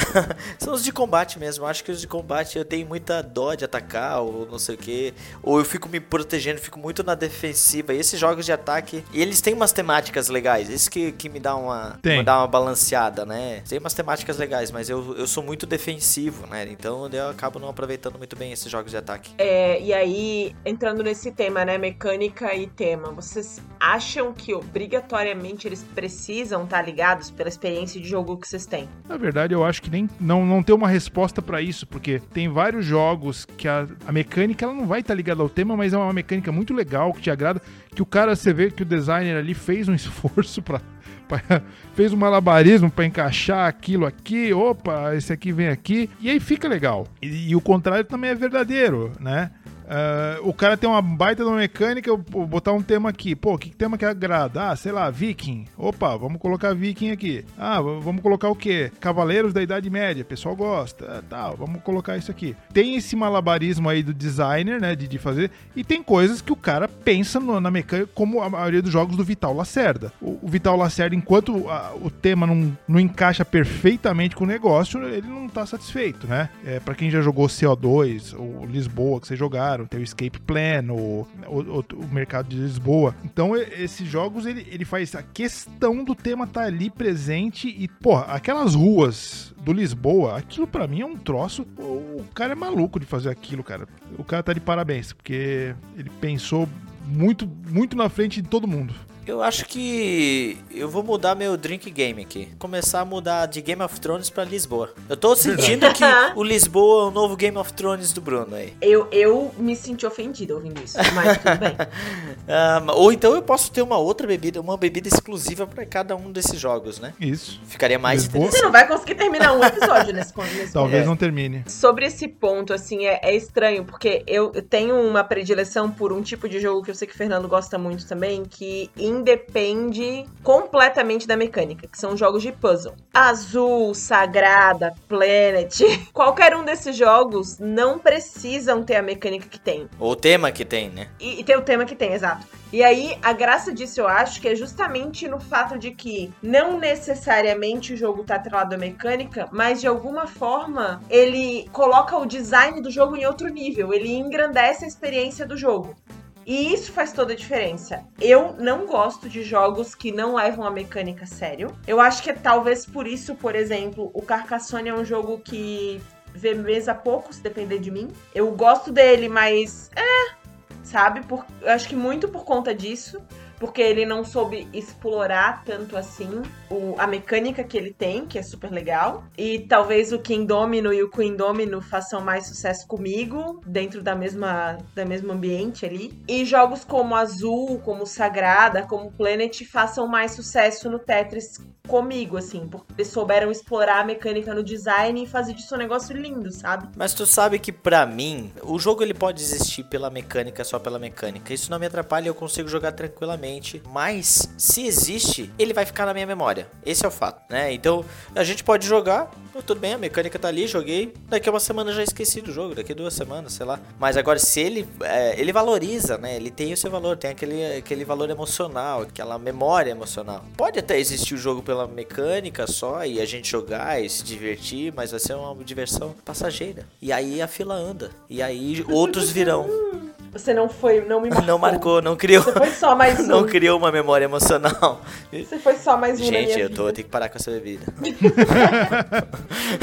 Mas sabe, falando em, em mecânica e, e tema, sabe um jogo que me veio na memória na hora sobre a completa inutilidade do, do tema? Foi King of Tokyo. Ah, não sei se eu concordo. King of Tokyo, King of Tokyo pra mim é um general infantil. É, não, eu concordo. Eu prefiro jogar general. Não, daí eu prefiro jogar King of Tokyo. Porque é, King of Tokyo tem aquela loucuragem de você atacar diretamente o outro, cara. Toma esse dano aí, toma seis patas na tua cara. E aí as pessoas ficam rindo disso. Você espata na tua cara, é ótimo. Mas eu acho que ainda o King of Tokyo ainda. é, Ele tem uma temática legal, eu acho até que não tem outros jogos que tem essa temática de kaiju e tudo mais, então eu acho muito legal isso. E claro, ele só pegou. É que ele só pegou uma mecânica que é. Ah, convenhamos, é fraca, né? Poderia ser Godzilla versus King Kong. Por Tá, mas você pode fazer esse, esse duelo no King of Poderia Tokyo. ser qualquer coisa. Não. Exato, poderia ser Mas, qualquer coisa. vamos lá, tem algum outro jogo de kaiju? Não tem, entendeu? É isso que eu É, tô querendo não. dizer. Então é uma mecânica legal pra quem gosta disso. E só que eu acho que. A mecânica não, o tema, né? Eu só acho que a mecânica é fraca porque é a mecânica de general. Daí só, só isso, né? Por isso que o jogo não é tão valorizado, porque a mecânica dele é simples. King of, King of Tokyo, ele tem uma, uma defesa que o designer dele é o Richard Garfield. Ah, sim. Aham. Richard Garfield fez nada mais nada menos que o maior jogo de todos os tempos, que é o Magic. Você gostando ou não, Magic é o maior jogo de todos os tempos. Mas vendido, pelo menos. É o maior jogo, é o jogo mais, mais longevo, que rendeu mais dinheiro, então Considerando que não é board game, eu acho que a gente nem deveria estar falando sobre isso. é um card game. tá, tá jogando na mesa, então é um board game sim. É o super trunfo mais ela bem elaborado que Ah, pronto. Caraca, comparou com o Super Trunfo, cara. Meu, Desculpa, pessoal, não queria ter traído haters pro canal. Foi super agressivo, galera. queria ter sido surdo nesse momento. Caraca, não, é, foi, foi, foi pesado agora. Desculpa, me empolguei. Ah, então a gente já vai começar a listar esses jogos agora aí? Eu acho que sim, né? Vamos começar falando dos jogos que a gente. Acho que a gente pode falar daqueles que são aí, ó, esse co-op entre temática e mecânica. Os que souberam colocar a, te- a temática melhor na mecânica. Vamos fazer duas rodadinhas, vamos fazer duas rodadinhas. Duas rodadinhas, gosto assim, vai lá. Duas rodadinhas.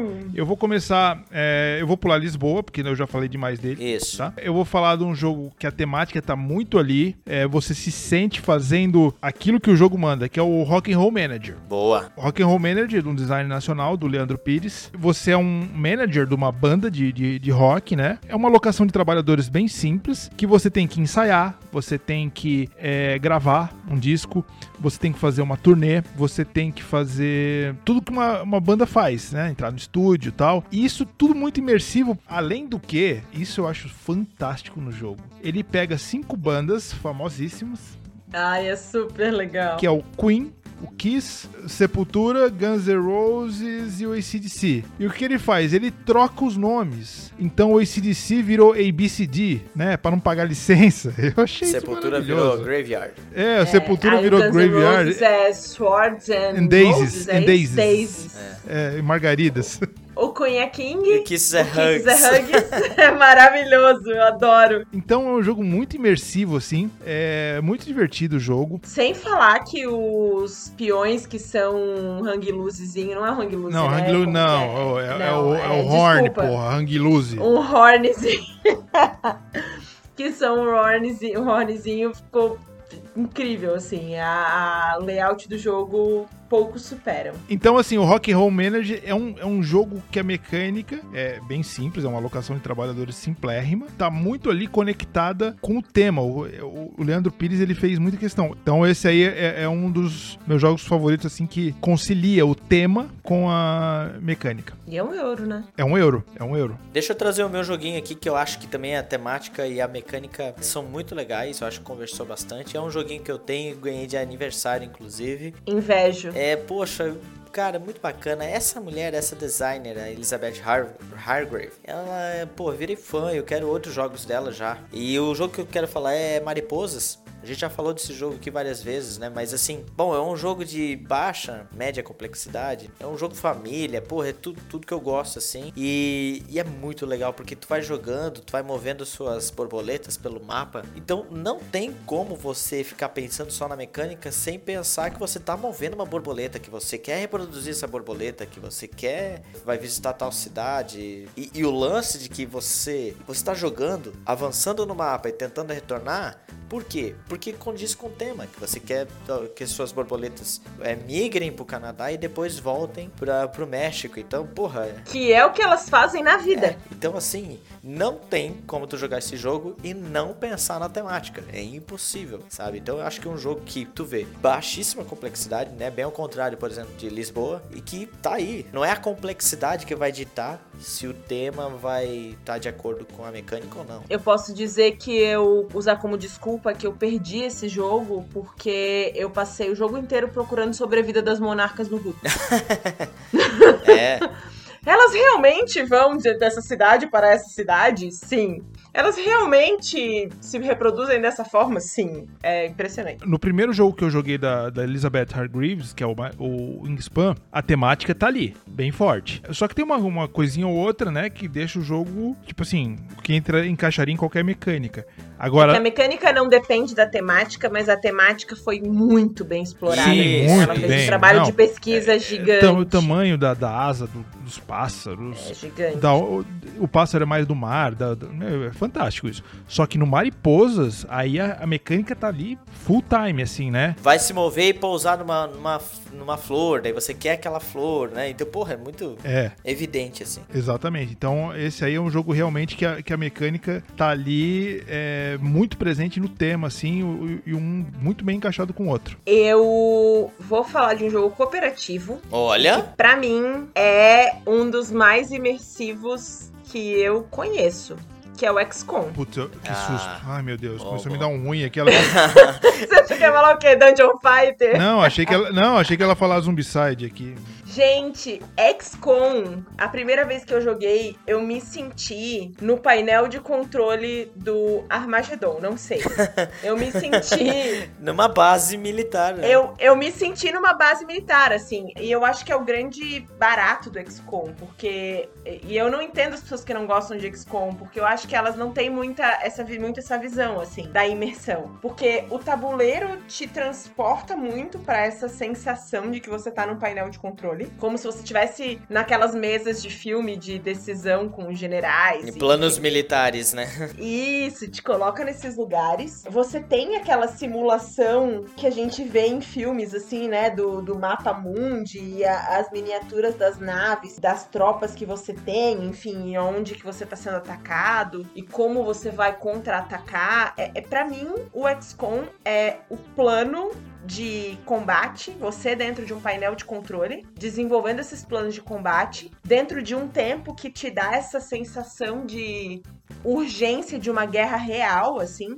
Um não existe sem o outro, sabe? É, eu acho que dos jogos que tem a temática como base que eu já joguei, não há jogo mais imersivo que XCOM. É, eu concordo, concordo muito desses, desses cooperativos. É que cooperativo é uma sacanagem, né? Mesmo entre os competitivos, assim, se for falar de imersão, todo mundo sabe, não é, não é, não é segredo para ninguém que o Game of Thrones é meu jogo favorito, mas o XCOM, na minha concepção, ganha disparado assim, sabe? De qualquer jogo que a gente já jogou em imersão e temática. O, o Fernando falou uma coisa que é real, assim, o, o, o cooperativo é, é, complicado até essa, compara essa comparação, porque o, o, cooperativo, se, não se o tema não tiver ali, ele se perde, né? Mas tem um cooperativo que a gente vai falar logo logo na outra categoria, que se não tiver o tema, ok também, a gente joga. É verdade. Faz a menor diferença. Mas deixamos para depois. Mas sim, eu concordo com o Bruno. Não, porque o, o, o cooperativo, ele se calca no tema, porque o, o, o competitivo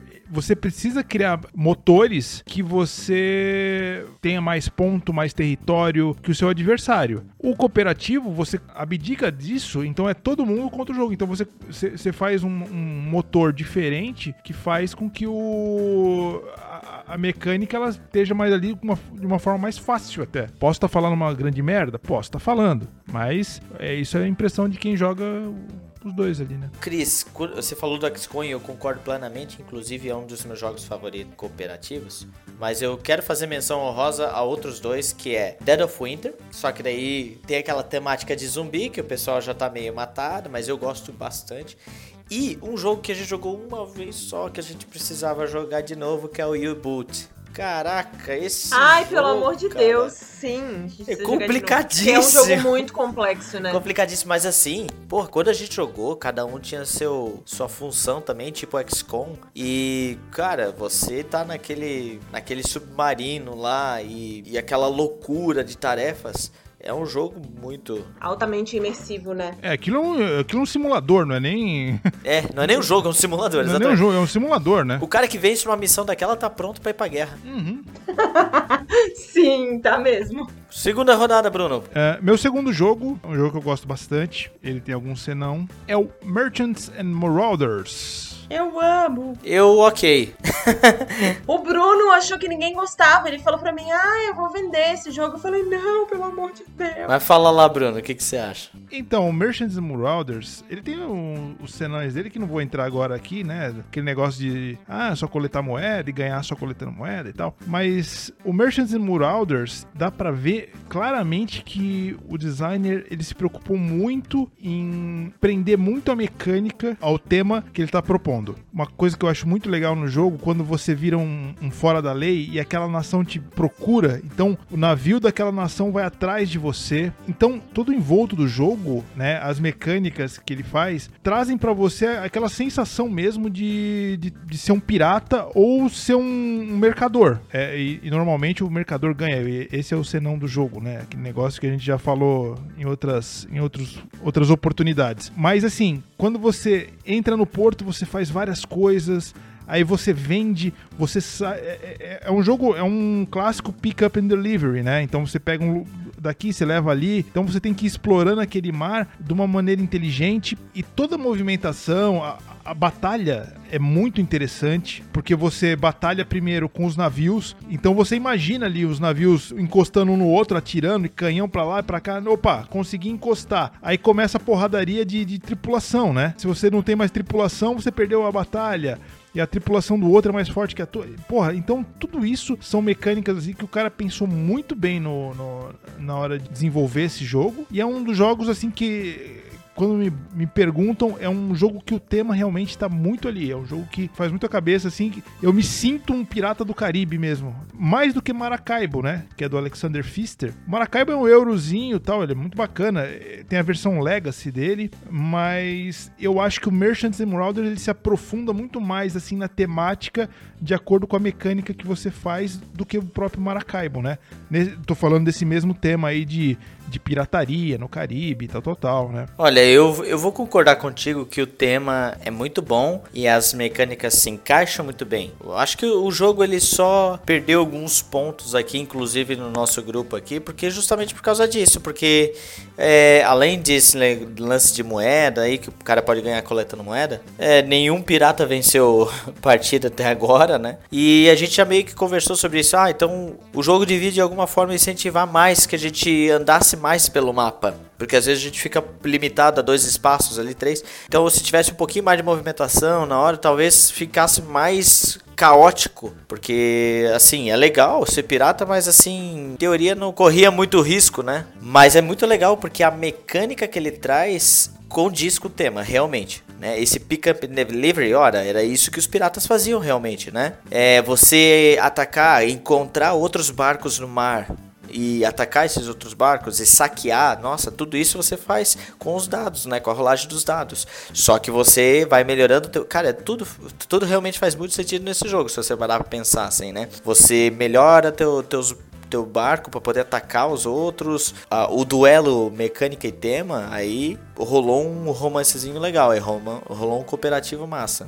Não, e, e, por exemplo, se você vai lembrando alguns detalhes, tem aquele negócio de uma. Você vai, você vai em determinado lugar ver um rumor. Ah, é, é isso também é muito legal. Porra, você vai. É na, muito bom. Você vai na puta que pariu, você anda pra cacete pra, pra, pra, desvendar aquele rumor, porque vai dar um prêmio. Te dá uma sensação de aventura, né? É, vai dar, porra, vai dar um prêmio bacana. E eu acho que foi a tentativa que eles. Eu acho que foi a tentativa que eles encontraram para te fazer andar mais pelo mapa. A gente que explora pouco. Ah, mas né? então, mas aí que tá. Eu gosto de jogar esse jogo e, e eu quero jogar ele como pirata, porque eu acho que é mais emocionante. Você pega aí o rumor e você quer fazer isso.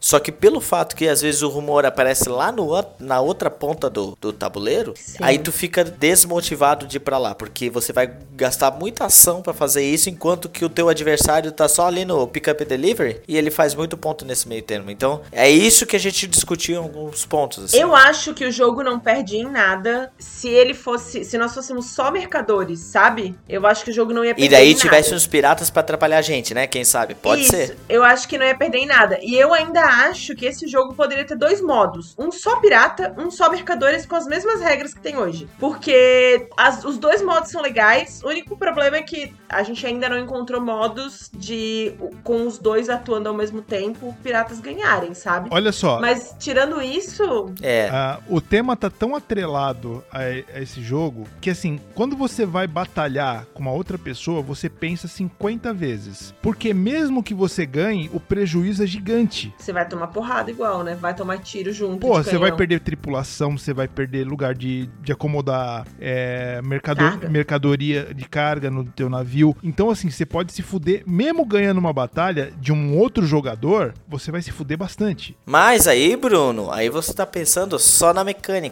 Mas se você pensar pela parte da temática, é isso que vale a pena. Você eu sou pirata, eu quero atacar o cara, eu quero afundar Exato. aquele barco. Eu quero eu quero saquear aquele barco. Então assim, realmente, se você for pensar pela mecânica, eu não vou atacar esses caras, porque eu vou tomar um prejuízo mesmo ganhando, eu vou tomar prejuízo.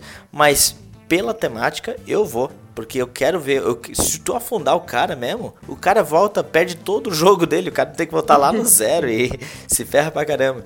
Então é divertido nesse ponto. Uma coisa que eu achei muito legal com relação ao tema desse jogo, pra gente fechar, eu assisti um documentário sobre piratas na Netflix recentemente. É, são vários episódios, assim, e eu acho que no Brasil a gente explora pouco a história dos piratas, né? A gente não, não vive muito.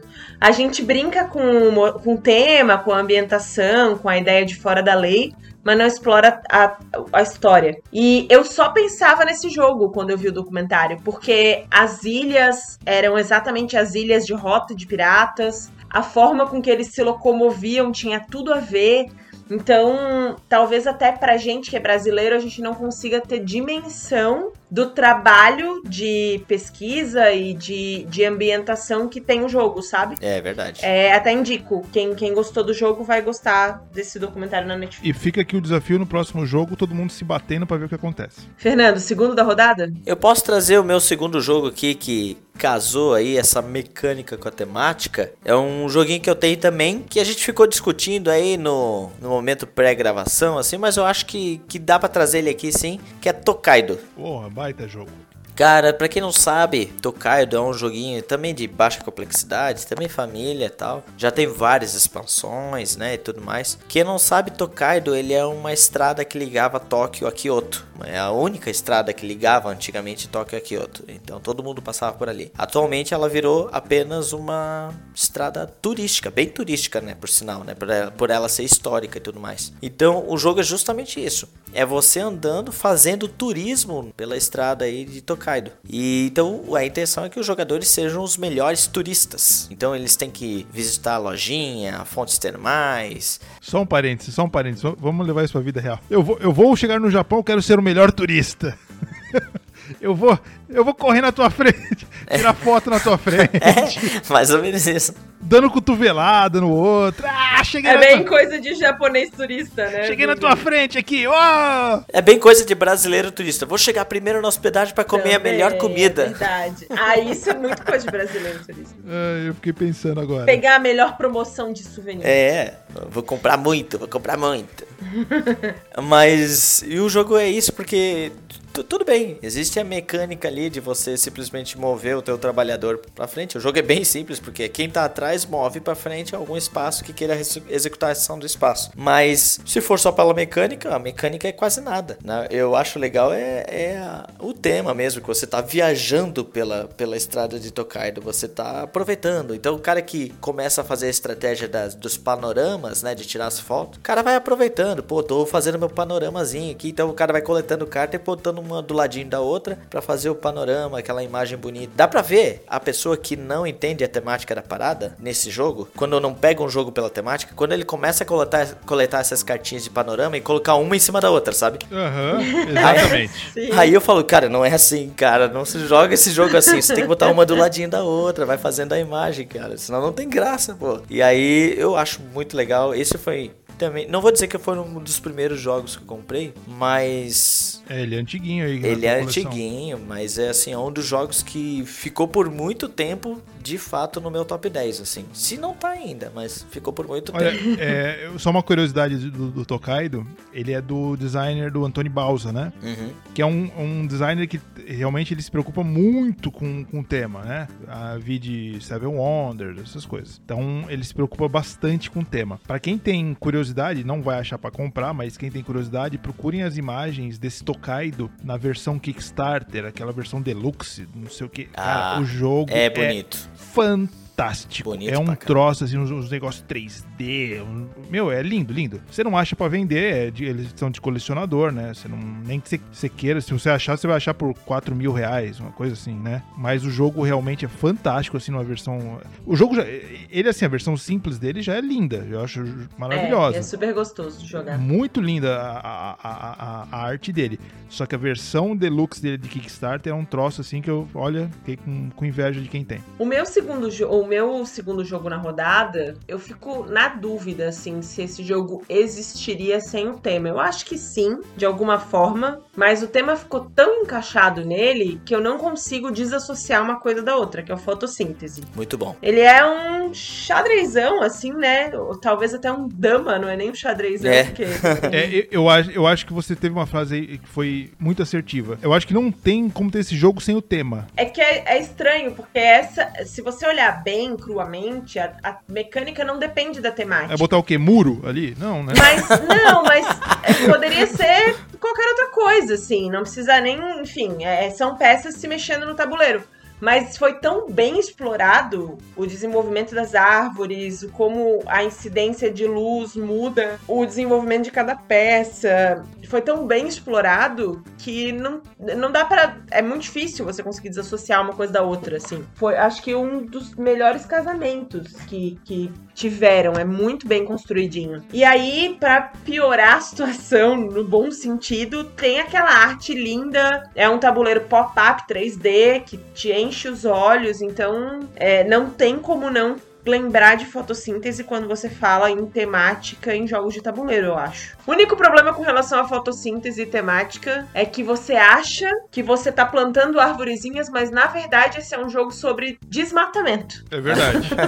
Você Não. ganha ponto quando você desmata. O objetivo do jogo é ficar com nada no tabuleiro. Não, é o ciclo da vida, gente. É mais bonito isso, é mais poético. Você ganha o jogo arrancando árvore, não plantando árvore. Olha, eu, eu confesso que eu fiquei realmente preocupado que nenhum de nós três fôssemos falar de Photosynthesis, né? Porque, pô, foi, na verdade, quando a gente come, como eu, quando eu comecei a pensar nesses jogos, foi o primeiro que me, me veio na mente de jogo que casava a- o tema com a, com a mecânica. Porque, pô, gente, é, é um jogo fabuloso. E para quem não conhece, pode inclusive acessar o nosso canal lá no YouTube. É tipo War Show. Tem um videozinho Opa! lá com as regras. Então, que eu fiz lá e tá bem legalzinho. Tá bem bacana. Vale a pena pra você conferir lá e dar um apoio pra gente lá, né? Se inscreve no canal, dá like e, e se inscreva e tudo mais. Mas, cara, é um jogo muito gostoso e como a Cris falou, eu não sei definir também o que, que é a mecânica dele. Ele é uma- um, é um xadrez, é uma dama? É, Cara, na verdade ele é um controle de área. é eu acho que é, né? Ele é um controle de área, claro. É, mas não é no controle de área que você ganha ponto. Isso é muito doido. É, é uma mecânica complexa, mas a temática. É, não, mas enfim, o Fotossíntese é apaixonante, assim. Ele, porra, é um jogo simples, gostoso. Da...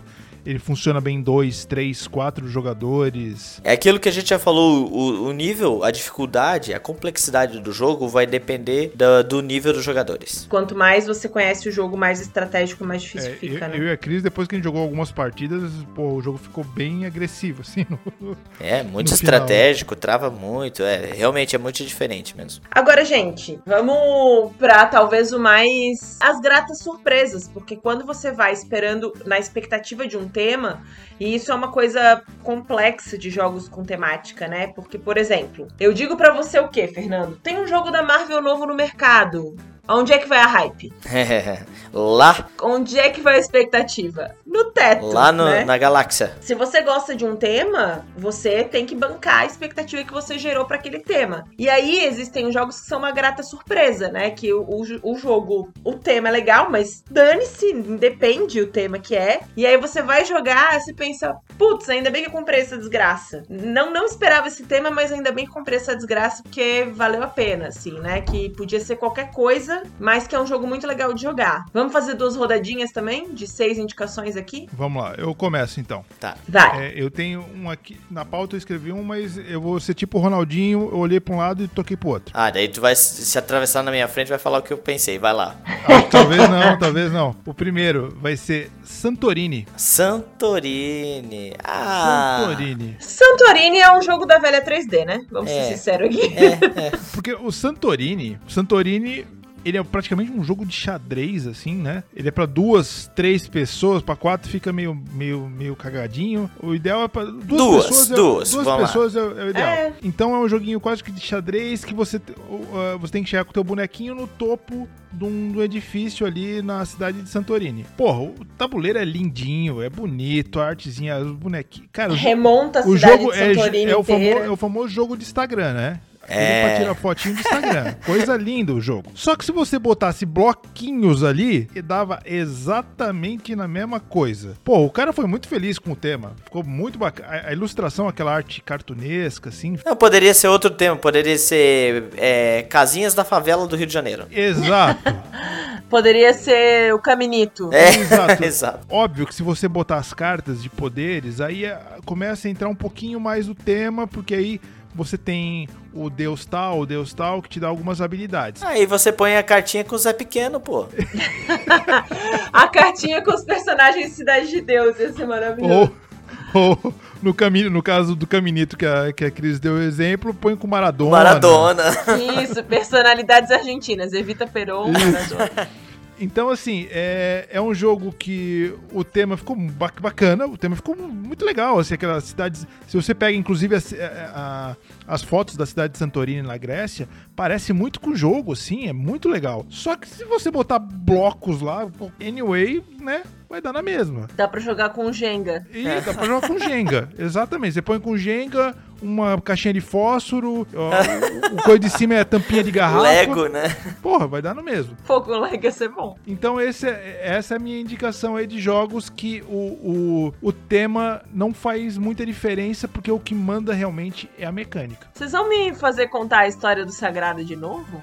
Não, só cita o jogo, não precisa de história do Sagrado, só cita. Porque o Sagrada pra mim é o melhor exemplo. Eu jogava Sagrada, lindo, lindo, de vitrais, e nananana, eu só descobri que era sobre a Sagrada Família na Sagrada Família. Então o tema pouco importa, concorda? Cara, teve que ir pro local pra ver. Eu É tipo o cara jogar Santorini e chegar lá em Santorini. Chegar em Santorini e Oh, meu Deus! Parece aquele jogo. Caraca. É isso, assim, eu amo Sagrada. A gente comentou já que a primeira vez que a gente pegou o jogo, jogou sete partidas seguidas, porque a gente não conseguia parar. Olhava um pro outro e falou: vamos mais uma, vamos mais uma. E não era revanche, que o Bruno perdeu sete Tudo, perdi seguidas. Bom, muito bom, hein, Bruno? Não, ele não conseguiu nem Brasil e Alemanha, que foi 7 a 0 Talvez se jogasse uma, uma oitava partida, ganhava uma. De repente, sim, eu não dei essa, não dei essa chance pra ele. E aí, ainda assim, eu, ah, vitrais, é um jogo de vitrais e tudo certo. Achei que era tipo azul, assim. E aí, lá que eu fui me dar conta de que era exatamente o mesmo design de vitrais da Sagrada Família. Senão, acho que eu nunca me daria conta. Mesmo sabendo hoje que tem a estampa da Sagrada Família na capa do jogo. Tá na capa, né? Isso. Posso falar do meu joguinho já? Opa. Opa. O jogo que pra mim é o grande, o máximo, maior exemplo de que o tema não importa é o Splendor. Ô, rapaz, é verdade. Até porque já fizeram umas skins aí dele. né? Já. Então, assim, o jogo, o Splendor, eu adoro. Ele é um jogo de 2 a 4 jogadores, mas eu gosto de jogar bastante em dois. Eu acho que é um jogo desses que funciona muito bem pra dois, né? Também é um xadrezinho ali e tal. E só que sim, já joguei várias vezes apresentando esse jogo pra pessoas e as pessoas depois do jogo até se perguntavam, mas do que que era o jogo mesmo? Porque é de pedras, né? Mas o que, que tinha que fazer? Daí, no, no, no manual até tem a historinha lá do pessoal, né? Da. da, da... Puta, esqueci o nome da época, pra tu ver como é que elas. Cara, é o típico jogo que você.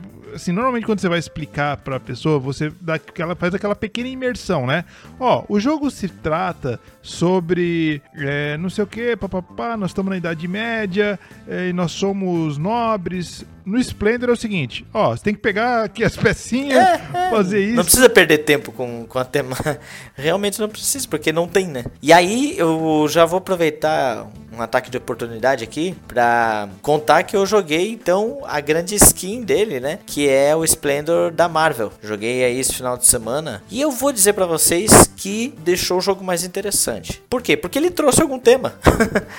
Olha que loucura. Só por isso. Mas muda alguma coisa de regra? A mecânica não muda. O que muda é condição de final de jogo. Então, por exemplo, assim, você tem que ter todas as cartas de todas as cores. Então, porque você tá pegando as joias né, do, do infinito, da, da manopla ali. Você só pode comprar agora uma carta do nível 3. Você não pode ter mais de um, tá? Então, que a própria carta do nível 3 é um tipo de joia, tá? Que não tem na- na- nas fichinhas. E você também tem que é, alcançar 16 pontos, se eu não me engano. Então, isso até que fica mais ou menos igual.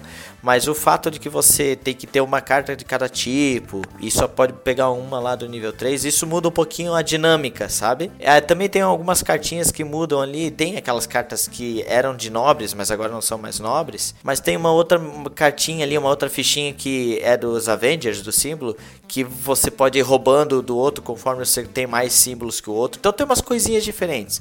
Mas a- o coração do jogo continuou o mesmo. Só que me deixou muito mais interessante o jogo porque cada carta tem um herói. Aí eu comecei lá, pô, saiu o Capitão América, cara. Ninguém pega o Capitão América que ele é meu. Falei assim.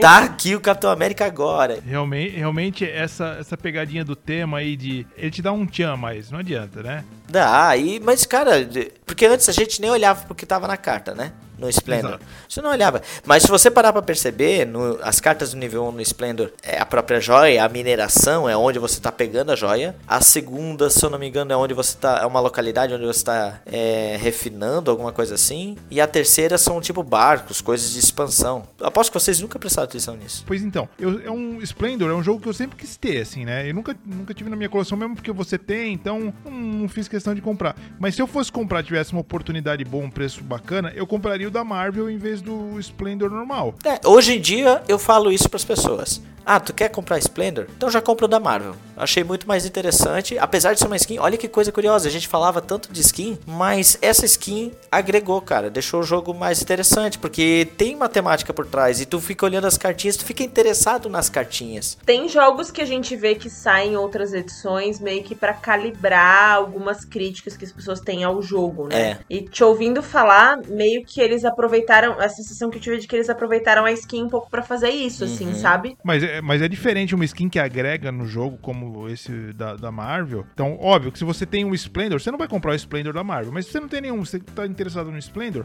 por que não da Marvel? É diferente, por exemplo, do skin da, da- do Catan do Game of Thrones, né? Pelo amor de Deus. Que é o né? triplo do preço. É o triplo do preço, vou pagar, ô, vou comprar um Catan. Até tem uma mecânica diferente ali, mas assim, ah, não vale a pena, cara, porque, porra, é muito caro e. Eu não vou dar 500 pau num Catan. E como a Cris já falou no podcast anterior ali, se é pra jogar Catan, vamos jogar Catan então, Catan raiz, aquele me, me dá pau, eu quero pau. Isso, eu quero pau. Vai dar pau aqui. Ai, que momento maravilhoso. Quero pau. Podcast. Tenho pau, quero pau. Como é que é? Daí fica trocando pau por pau. Isso. Depois dessa declaração maravilhosa do Fernando e do Bruno, eu quero saber qual é o segundo jogo do Bruno. Meu segundo jogo, um dos meus jogos favoritos, tá chegando uma expansãozinha aí, é o Great Western Trail. É polêmico, por quê? Porra, a mecânica tá lá. Não, não é bem assim, meu querido. Primeiro, tá falando de. Bo... Eu sempre já contei essa história aqui. É, é um jogo, cara, que eu adoro, dinâmico, a mecânica é legal, emocionante, você não sabe quem tá ganhando. Aquelas coisas todas que a gente já falou do Great Western Trail aqui. Só que, pô, primeiro você pensa, pô, eu tô tô carregando boi pelos Estados Unidos. Ok. Mas como eu tô carregando boi? Não tem um trilhozinho. Eu tô com um cowboy solitário. Carregando andando- nas costas. Carregando o quê? Um monte de boi nas costas. De- pelos desertos do Texas. É, Isso. É, é fácil. Né? Eu tô andando pelos desertos ali. Aí tem um- um- uns locais que você para que não. Puta, você não sabe o que, que é, mas você, você ganha um negócio, é legal. Faz sentido ali, né? Você ganhar isso pra, pra aumentar o preço do certificado, aquela coisa toda. Aparece umas áreas de risco. Só que assim, se o Alexander Pfister pegasse assim, e falasse, não, vou fazer com esse mesmo jogo com outro tema. Tanto que Maracaibo você pega, você lembra muita Sim, sim. Dá pra fazer um comparativo legal aí. é aquele circuito que você faz, mesma coisa. Óbvio, tem bastante diferença do Maracaibo pro, pro Great Western Trail, mas você vê que, que dá pra fazer a- essa mesma mecânica, né, desse pick-up and delivery com outra coisa. Então, Não, vamos tirar aí a, a macheza, aspas, do jogo. Você podia ser um florista. É, pronto. Carregando flores pelo, sei lá onde, da Holanda. da Holanda, é, porra, baita. Pô, Ó, tamo perdendo a oportunidade agora, hein?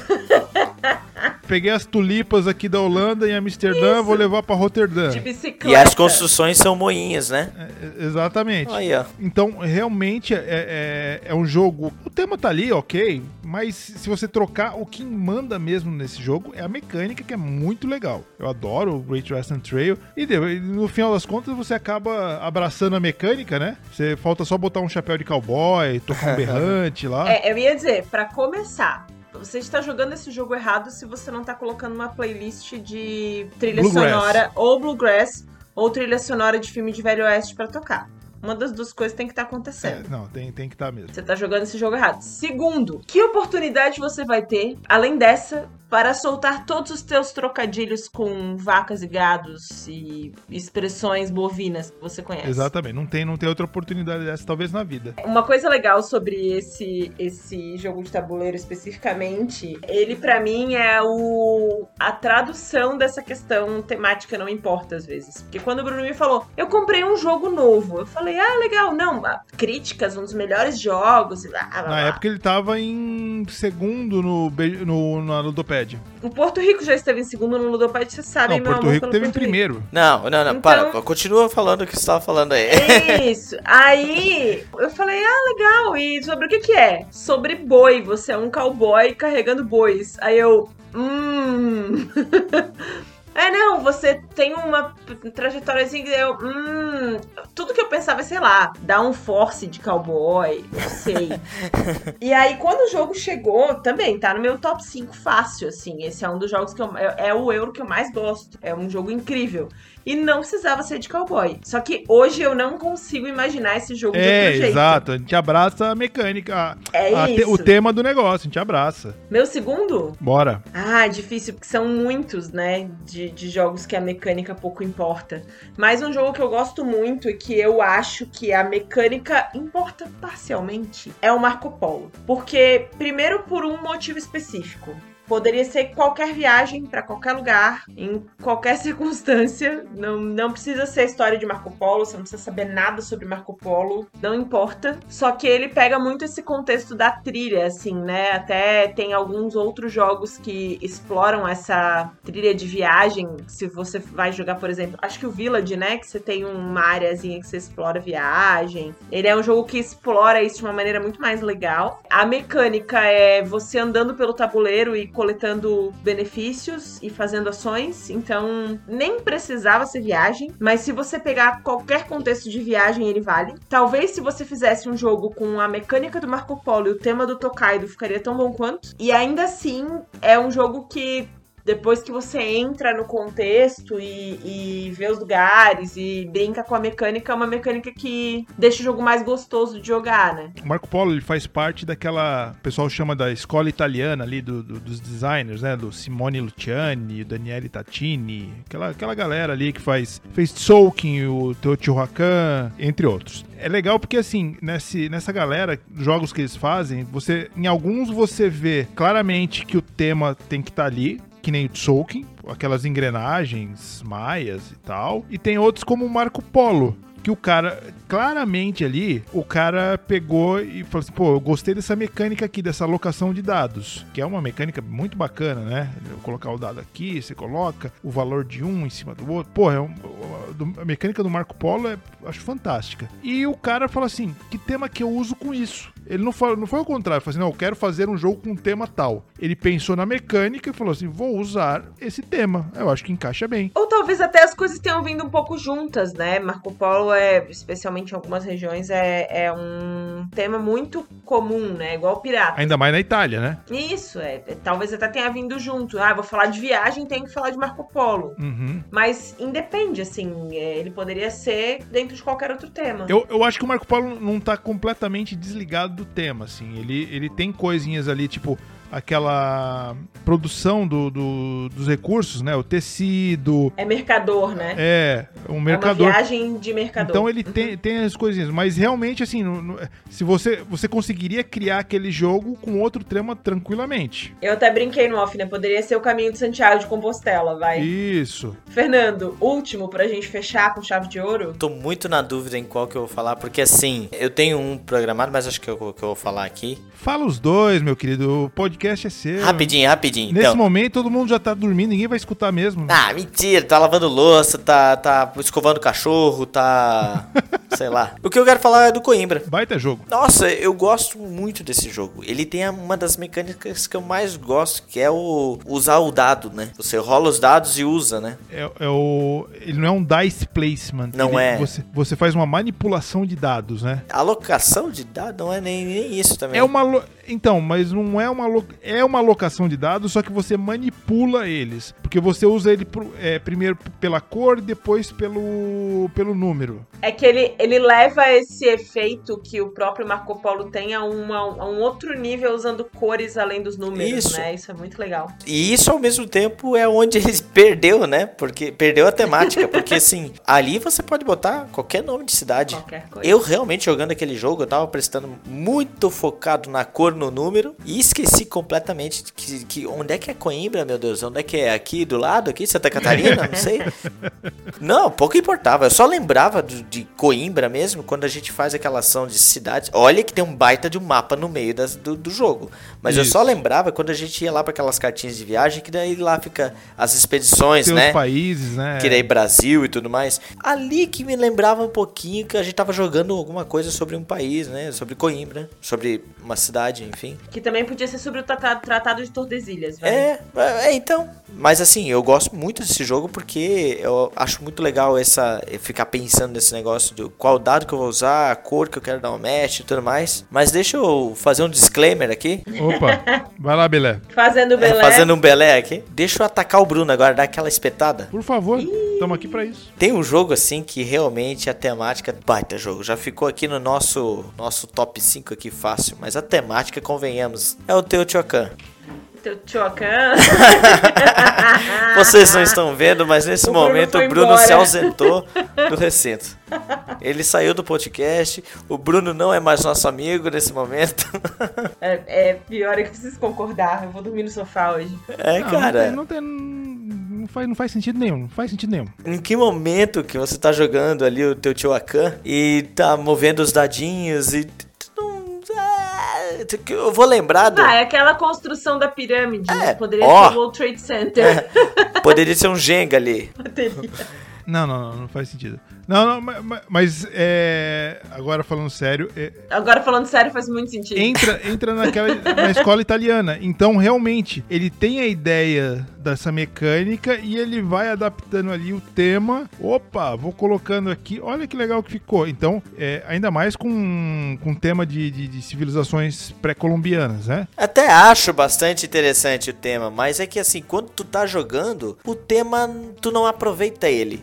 Tu tem que meio que forçar pra lembrar que o tema tá ali. Sim. Não, e o dado acendendo, irararã, e virando. É, tu tá, tu tá movendo o dado, tá preocupado com o dado, tá preocupado com os recursos que tu vai pegar. Tu tá muito preocupado com os recursos, assim, depois tu tem algum momento que tu só tá olhando pro recurso e pra ação que tu precisa fazer. Tu esquece a mecânica, a, a temática, sabe? Se você forçar, você consegue enxergar a temática ali. Se você com forçar. certeza. Por quê?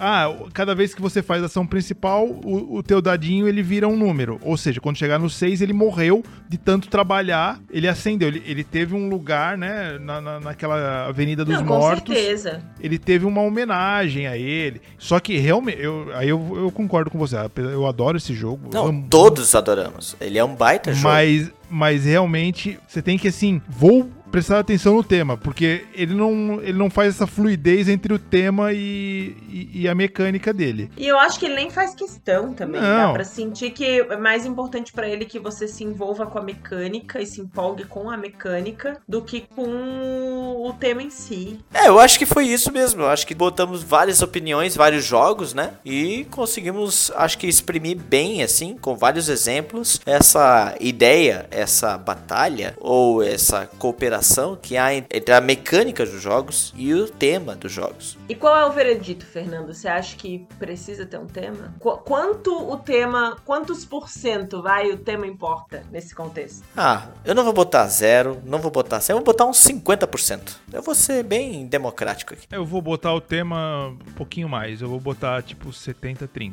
Eu tô no 70-30 também. É, eu vou Quase botar um 80-20. 70-30. Por quê? Assim, ó, eu consigo comprar um jogo que eu sei que eu vou jogar raramente, como Memoir, que é um tema que eu adoro, que é a Segunda Guerra Mundial. Eu consigo comprar, eu falo assim, ah, eu sei que eu não vou jogar muito, mas eu quero ter esse, esse, esse tema pra mim. É, mas eu não consigo comprar um, um jogo que o tema é ah, os jogos do Stefan Feld ali, que eu, o Luna do Stefan Feld, que é um, é um baita de um jogo, um jogo uma, uma mecânica muito legal, mas não tem tema nenhum, né? Blá, tanto faz. Verdade. E, e a Cris foi no 70-30. Eu fui no quase, quase um 80-20, vai. Olha, Quase. foi bastante, Quase bastante. hein? 80-20. Gostei. Chegamos ao final de mais um episódio. Mandem pra gente sugestões de tema lá no Instagram, arroba tipo hora. A gente quer muito saber o que, que você tá pensando do- desse, desse papo. A gente quer que você participe desse papo.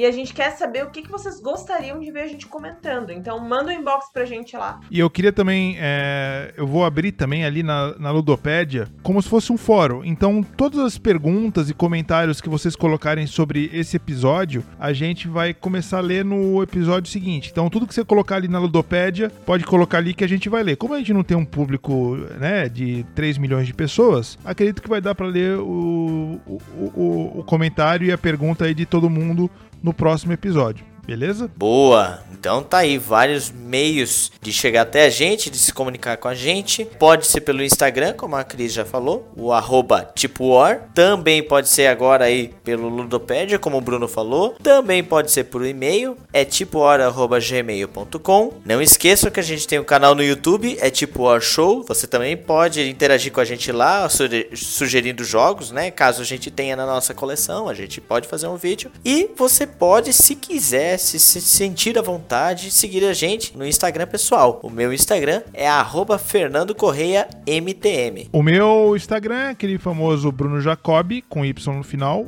arroba Não, é só arroba Bruno Jacob. Senil! Velho, velho. Ah, como é que é mesmo esse negócio de internet? E pode me chamar na Ludopédia ali, que eu tô sempre de olho também. Então não, não esqueçam, comentem, comentem ali nesse episódio, que no próximo a gente dá uma lida, a gente responde. E se perguntar de forma mal educada, a gente responde de forma mal educada também, sem problema nenhum. Pode, pode chamar o Bruno no Mirk também. No Mirk, meu Deus do céu. Sala Boteco. O meu é arroba Cristiele com dois L's, Cristiele Mara. Sigam a gente lá, puxem papo com a gente lá. Se vocês estiverem por aqui, a gente pode marcar uma mesa. Adoramos jogar com pessoas novas e conhecer pessoas novas que sejam amantes de jogos de tabuleiro tanto quanto nós. E nos vemos no próximo episódio, certo? Certo. Até mais. Até mais. Tchau.